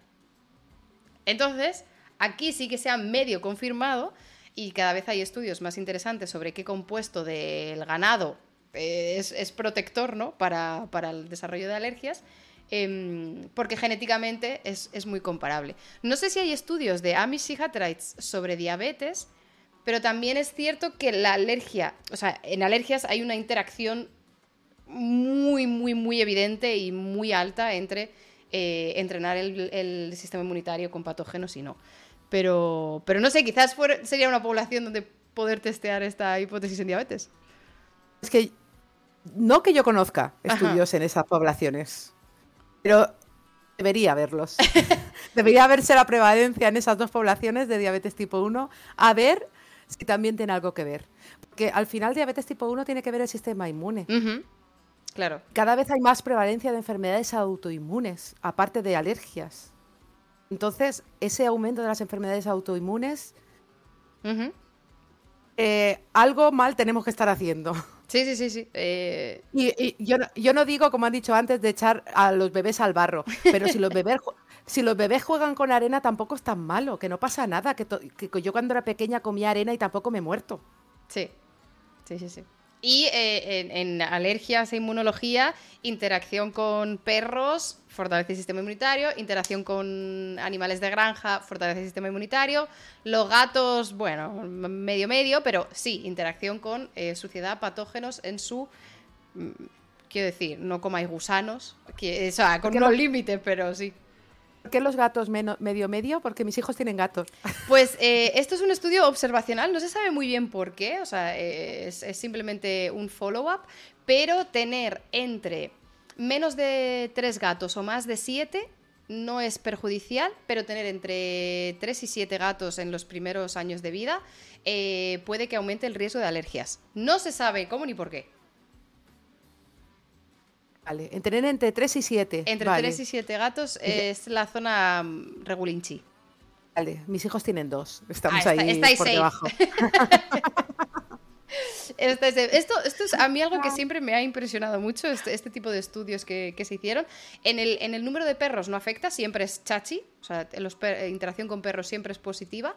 Em, y lo de los gatos, no sé si tiene que haber que hay como una meseta de cantidad de alérgeno o una meseta de eh, patógenos que, es eh, perjudicial o que es regulinchi y si está por debajo de, esa, de ese nivel está bien y si está por encima ya tienes el efecto contrario, ni idea, pero eh, siempre me han hecho mucha gracia estos estudios, así que me acuerdo de, ellos. Así que cosas de alergias que, no, que tampoco sabemos por qué funcionan, pero, pero ahí están. Em, oye, Laura, había, bueno, hay bastantes más preguntas, pero llevamos ya tres horas de directo. Nunca lo hubiera dicho, ¿eh? Yo creo que eh, así a grosso de diabetes hemos cumplido.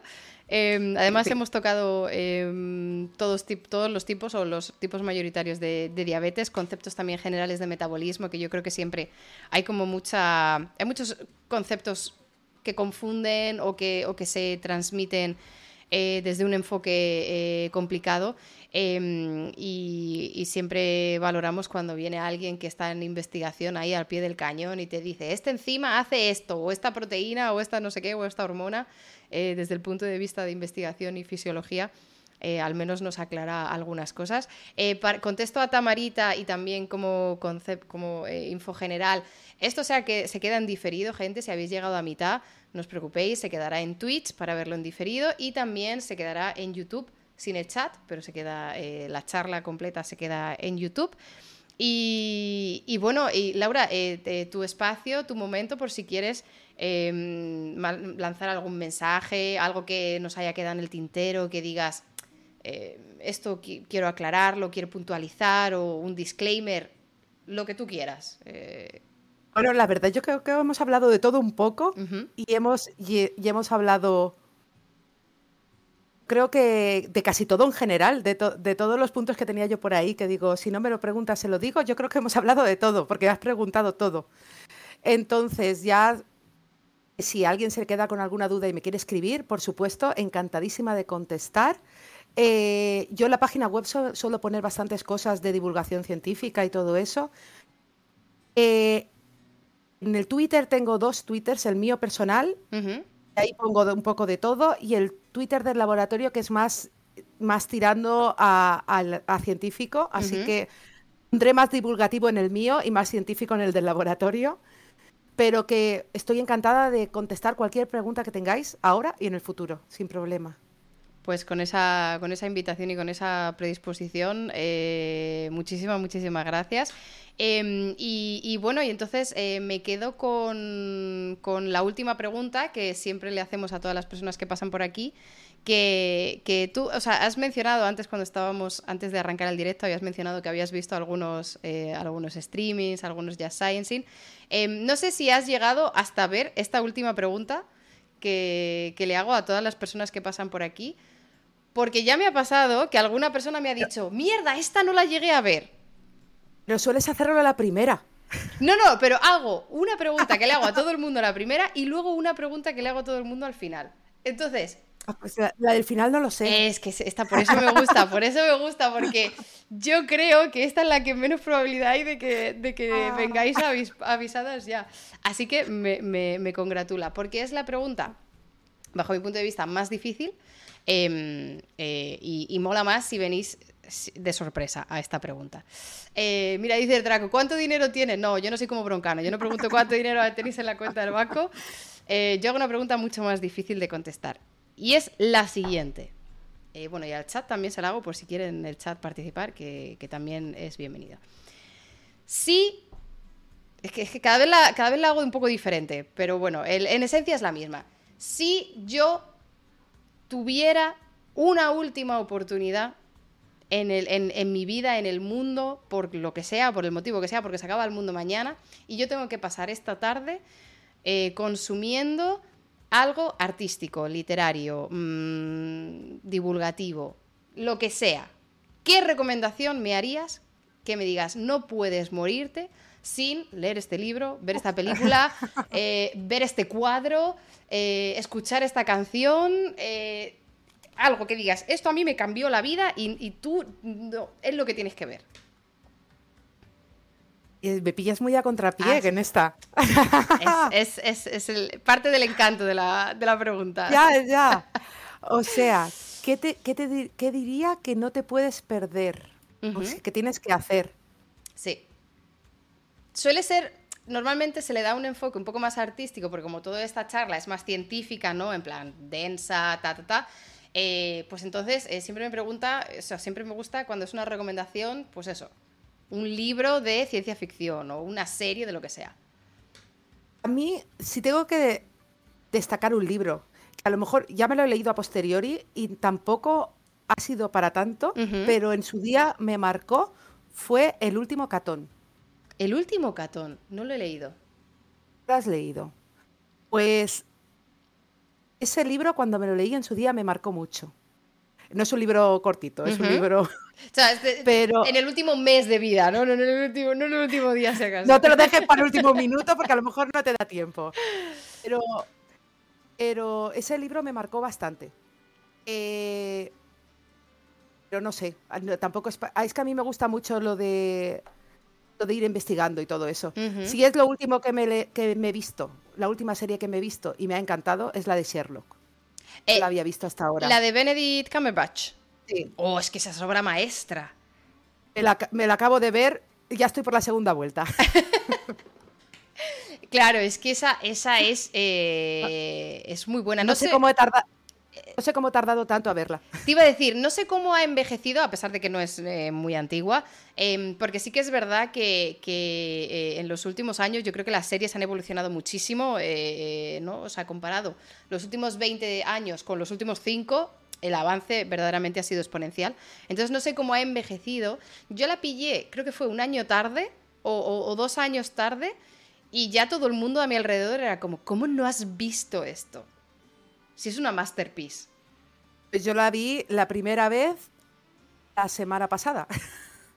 o la semana anterior, la primera vez que la vi. Y ha envejecido muy bien. Sí. Ha envejecido muy bien. me ha gustado mucho. Me, congratula. La verdad es que, eh, eh, bueno, el último gatón me lo apunto a la, lista de, sugerencias que cada persona que viene al Jazz Science nos deja una, sugerencia y que además os recuerdo a todos los que estáis en el Discord, tenemos un canal en Discord donde están todas las sugerencias artísticas, literarias, divulgativas, mm, televisivas. Eh, por si un día estáis con ganas de probar algo nuevo, pues podéis echar a, a esa lista y a lo mejor os encontráis cosas muy variopintas, eso os lo digo. A Yasgur le tengo que decir que Dexter ya sí la he visto, pero esa la vi en su día. Mira, yo Dexter tampoco la he visto. Sí la vi. ¿Y qué tal? Sí me, y me gustó sobre todo las dos primeras temporadas. Pues ya degenera un poquito, pero el principio está muy bien. Pero, pero, y, pero, ¿y de serlo? ¿Queda una temporada? Eh, queda una, depende. La última fue en el 2017. Y no. Y no. Em, y no retrasaron. O, querían hacer a lo mejor un único capítulo final o algo así, puede ser, o me, estoy dando un triple. Me suena de que quedaba algo cuando yo la vi. no lo sé. Bueno. Eh, la del 2017 sí que acabó terminada. Lo que sí que hicieron en el 2016, un capítulo, la metieron en la temporada 3 o la temporada 2 solo capítulo, pero claro, como cada capítulo es una hora y media. Claro. Sí, sí, capítulos película de esos estilos. Sí, sí, sí. Mm. Vale, vale. Pero no sé si van a hacer otra temporada o no. Bienvenida sea si hacen otra.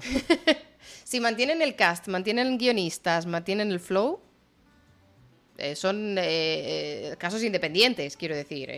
se, podría, se podría retomar. Vale, pues, pues mira, pues nos quedamos con, la recomendación del último catón y de, la serie Sherlock, por si alguien no la ha visto, que se anime. No quedarán muchos. Eh, no quedarán muchos, pero, pero si es así, que se anime. Y, nada, y eh, de verdad, muchísimas, muchísimas gracias, Laura. Espero que, tu paso por Twitch haya sido agradable, positivo y, te lleves un buen recuerdo. Nosotros hemos aprendido, vamos, yo muchísimo. Eh, así que muchísimas gracias por echar aquí más de tres horas de tu, tiempo y tus conocimientos, que, de verdad que no se pagan con dinero. Es, esto es, es maravilloso. Y bueno, igualmente estamos en contacto. Siempre me gusta a todos los investigadores que pasan por aquí eh, dejar la puerta abierta de si de aquí a X meses eh, se arranca un estudio, se arranca o se publica un paper que digas, esto ha revolucionado o esto es un gran avance, ya que tenemos esta conexión, ya que tenemos este, esta charla de background, eh, sí, que, sí que yo siempre os invito y dejo la puerta abierta a, una ronda 2 o a que nos facilitéis cualquier link para, seguir con el estado del campo. Haré tu invitación. Me alegro. Encantada. Muchas, muchas gracias, Laura, de verdad. ¿eh? Ha sido. Muchas gracias a ti. Estamos en contacto. Nos vemos.